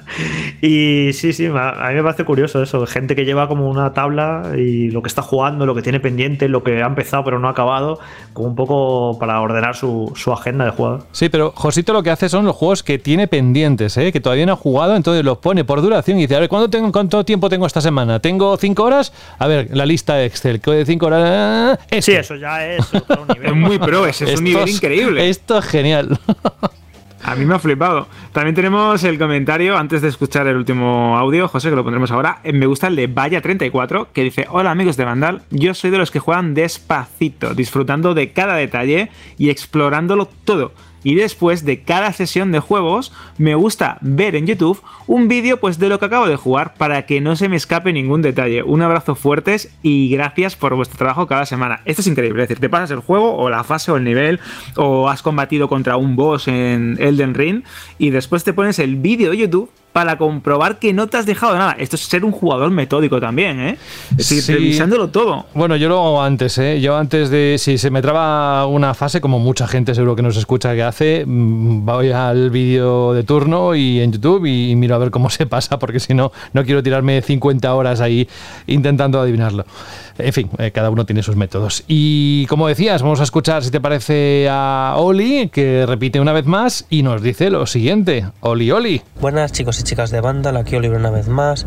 Pues yo los juegos me los tomo con calma, disfrutando de la historia, descubriendo cada rincón e intentar descubrir todo el máximo de secretos para luego una segunda vuelta, pues disfrutar de las secundarias y de lo que te hayas dejado de por medio, ¿no? Y la forma de acercarme a los juegos, pues es a través de reviews, de escuchando programas y de viendo sobre todo YouTube con mucho gameplay. Así sé si merece la pena o no. Venga, un abrazo. Bueno, eh, cada uno tiene sus métodos. Eh, ¿Qué te parece lo de Oli? A mí me encanta. De hecho, como comentas también, José, de, personas que disfrutan, juegan el título que sea, se ponen guías en YouTube, gameplay. Por ejemplo, a mí es verdad que me pillaría un poco más mayor, pero sí es cierto que conozco amigos y conozco conocidos que disfrutan mucho, ya no solo jugando, sino viendo cómo pueden mejorar viendo gameplays de otros jugadores, trucos, guías, explorando detalles. Después está también el mundo de los exploits y de cómo aprovechan eh, problemas o fallos de los videojuegos, sobre todo los clásicos, para llegar a zonas inaccesibles. Bueno, es que jugar es algo tan, tan, tan, tan amplio, ¿no? Y hay tantas maneras de aproximarse a eso de entretenerse que yo creo que cada, cada, método es válido y cada persona tiene su propio manuscrito, ¿no? A la hora de afrontar un videojuego en cuestión. Desde luego, Alberto, muy interesante la pregunta que hiciste la semana pasada, pero ¿será igual de interesante la de los próximos días? Date cuenta que tiene que subir el nivel, ¿eh? que nos quedan poquitos programas. Bueno, bueno, yo creo que esta puede ser interesante porque vamos también a abrir la puerta un poco a, las opiniones personales. Porque yo creo que igual que se dice que todo el mundo no tiene un escritor o un director dentro de sí, creo que también todo el mundo tiene un creador o un desarrollador de videojuegos. Y todos tenemos un Hideo Kojima, ¿no? Que nos habla ahí del interior y sabemos qué puede funcionar un juego o qué no. Así que la pregunta, Shirley, de la semana que viene es: ¿qué consejos daríais a los desarrolladores de videojuegos? En plan, pues yo creo que abusáis de los tutoriales, creo que os habéis obsesionados con las interfaces parecidas a los móviles. No sé, que tenéis carta blanca y manga ancha para que le deis consejos a los desarrolladores de videojuegos. Venga, Ya esa es buena, esa es buena también. Creo que puede estar guay, ¿eh? Sí. Ya sabéis que tenéis iBox, tenéis eh, Vandal, tenéis el correo que es radio.vandal.net y aquí, si queréis, podéis mandarnos un audio de unos 20 o 30 segundos que yo creo que mola mucho escucharos en el programa. Y por cierto, que quiero ver ese, ese Excel, ¿eh? Así que yo quiero ver esa, esa Josito organización. Zaragoza. Josito, no te libras. Que si no, nos vamos a. Zaragoza ¿eh? y hacemos una excursión. Pues ya, sabéis, la semana que viene, consejos que daríais a un desarrollador de videojuegos. Gracias, Alberto. Un abrazo. La próxima semana más. Coge fuerzas, de verdad. Descansa lo que puedas este fin de semana, los próximos días, porque la semana que viene, ya con lo que sabemos que va a venir, con Tito Yeoff, eh, va a ser intenso el programa número 38. Este es el 37 de la novena temporada, que no lo he dicho, me parece en todo el programa. Así que el 38 se avecina muy, muy, muy interesante. Un abrazo. Un abrazo fuerte hasta la semana que viene. Adiós. Adiós. ¿Verdad, Jorge? No hace falta mucho más que decir o que añadir, sino que estén muy atentos a la página web de Vandal, porque entre mientras también pueden salir noticias muy interesantes que nos pueden dejar con el culo torcido y así, bueno, disfrutar de un mes de junio que esperemos que sea por todo lo alto. Tú fíjate, para que veas los vericuetos de mi mente, que estaba diciendo Alberto de que todos tenemos un diseñador de videojuegos en nuestro interior y también se, esto se suele decir que todos somos también un seleccionador de fútbol, Sí, ¿no? Que sí, todos sí. tenemos nuestra opinión de quién debe jugar, a quién no. Y esto me ha llevado a pensar que no hemos felicitado Es al Madrid Club de Fútbol es por verdad. la decimocuarta Copa de Europa. es verdad. Madre mía, qué fuerte. Es verdad, es verdad. Claro, tío, es que Es parece, verdad. ¿no te parece, Alberto? Como que pasó hace dos mucho? años. Sí, pero yo creo que ha sido por el State of Play, ¿eh? de verdad, porque eh, el- fíjate que la otra vez, cuando pasó a. ganó la semifinal, lo dijimos, ¿no? Y felicidades y tal. Y la final no hemos dicho nada, pero yo creo que ha sido por, por esto, por, por las últimas noticias que nos ha dejado la actualidad de los videojuegos. Bueno, Jorge, oye, un abrazo muy grande, lo mismo, descansa lo que puedas, que se avecinan días intensos. Y nada, te esperamos aquí la próxima semana. Sí, nada, y eso, y repetir que la gente lo sepa, que la semana que viene también el programa eh, llegará también un poquito más tarde, porque para poder dar cabida al Summer Game Fest, que se celebra el jueves por la tarde. Ya verás, ya verás cuánto va a haber ahí. Un abrazo, cuídate. Hasta luego. Chao. Nos vamos con la canción que ha elegido un oyente, en este caso Mikel U. Dice muy buenas equipo de Vandal. Antes que nada, decir que me encanta vuestro trabajo, me hacéis muchísima compañía durante mis solitarios días de teletrabajo. La pregunta es, Miquel, ¿sigues teletrabajando? pues nada, oye, gracias a ti por escucharnos y por elegirnos, es un placer, ¿eh? Entretenerte a ti y a todos los que cada semana nos eligen para informarse sobre los videojuegos, pero espero que también eches un ojo, o varios ojos, eh, a, la página web de Vandal. Dice, os escribía para pedir una canción de cierre de programa, aunque no sé si os quedarán huecos libres. Pues sí, poquitos, pero ya eh, tu canción ha entrado. La canción que quiero pedir es Zanarkand del Final Fantasy X, del cual no hemos hablado nada de la saga esta, en esta edición, ¿verdad? Dice, es un temazo que yo creo que se ha convertido en un clásico de los videojuegos. Pocas veces encontramos un tema más reconocible que este. Sin más dilación, desearos un buen fin de semana y un abrazo muy grande, Miquel. Pues lo mismo para ti, de verdad que es un placer el que has elegido esta canción, la voy a poner de fondo, pero te prometo que la voy a poner entera. Es muy disfrutable con el volumen alto. Sabéis que, bueno, la canción, como dice Miquel, es Zanarkand y fue una, es una gran metrópolis donde, bueno, se producen eh, situaciones y donde se centra Final Fantasy X e incluso aparece también en Final Fantasy X-2. Y esto que suena es el tema principal de Final Fantasy X. El tema está compuesto por el gran maestro Nobuo Uematsu. Es que, es que este título tengo que leerlo lento porque sé que si no lo hago así lo voy a decir mal. Dice mm, eh, la referencia eh, que estaba buscando sobre esta canción que la apertura muestra a Tidus, el protagonista, y los otros en las ruinas de Zanarkand mientras se preparan para la lucha final. Imagínate, o imaginaos escuchar esto de fondo mientras ocurran esos momentos épicos dentro de un juego. Por algo nos gustan los videojuegos, ¿verdad? Por todo lo que involucran. Bueno, oye, que no me lío más. Un abrazo de José de la Fuente. Muchísimas gracias por elegirnos cada semana. Y dentro de unos días volvemos aquí con esa edición, iba a decir especial Geoff, pero bueno, no sabemos ni siquiera qué otras cosas más se van a añadir. Zanarkand, hasta la próxima semana.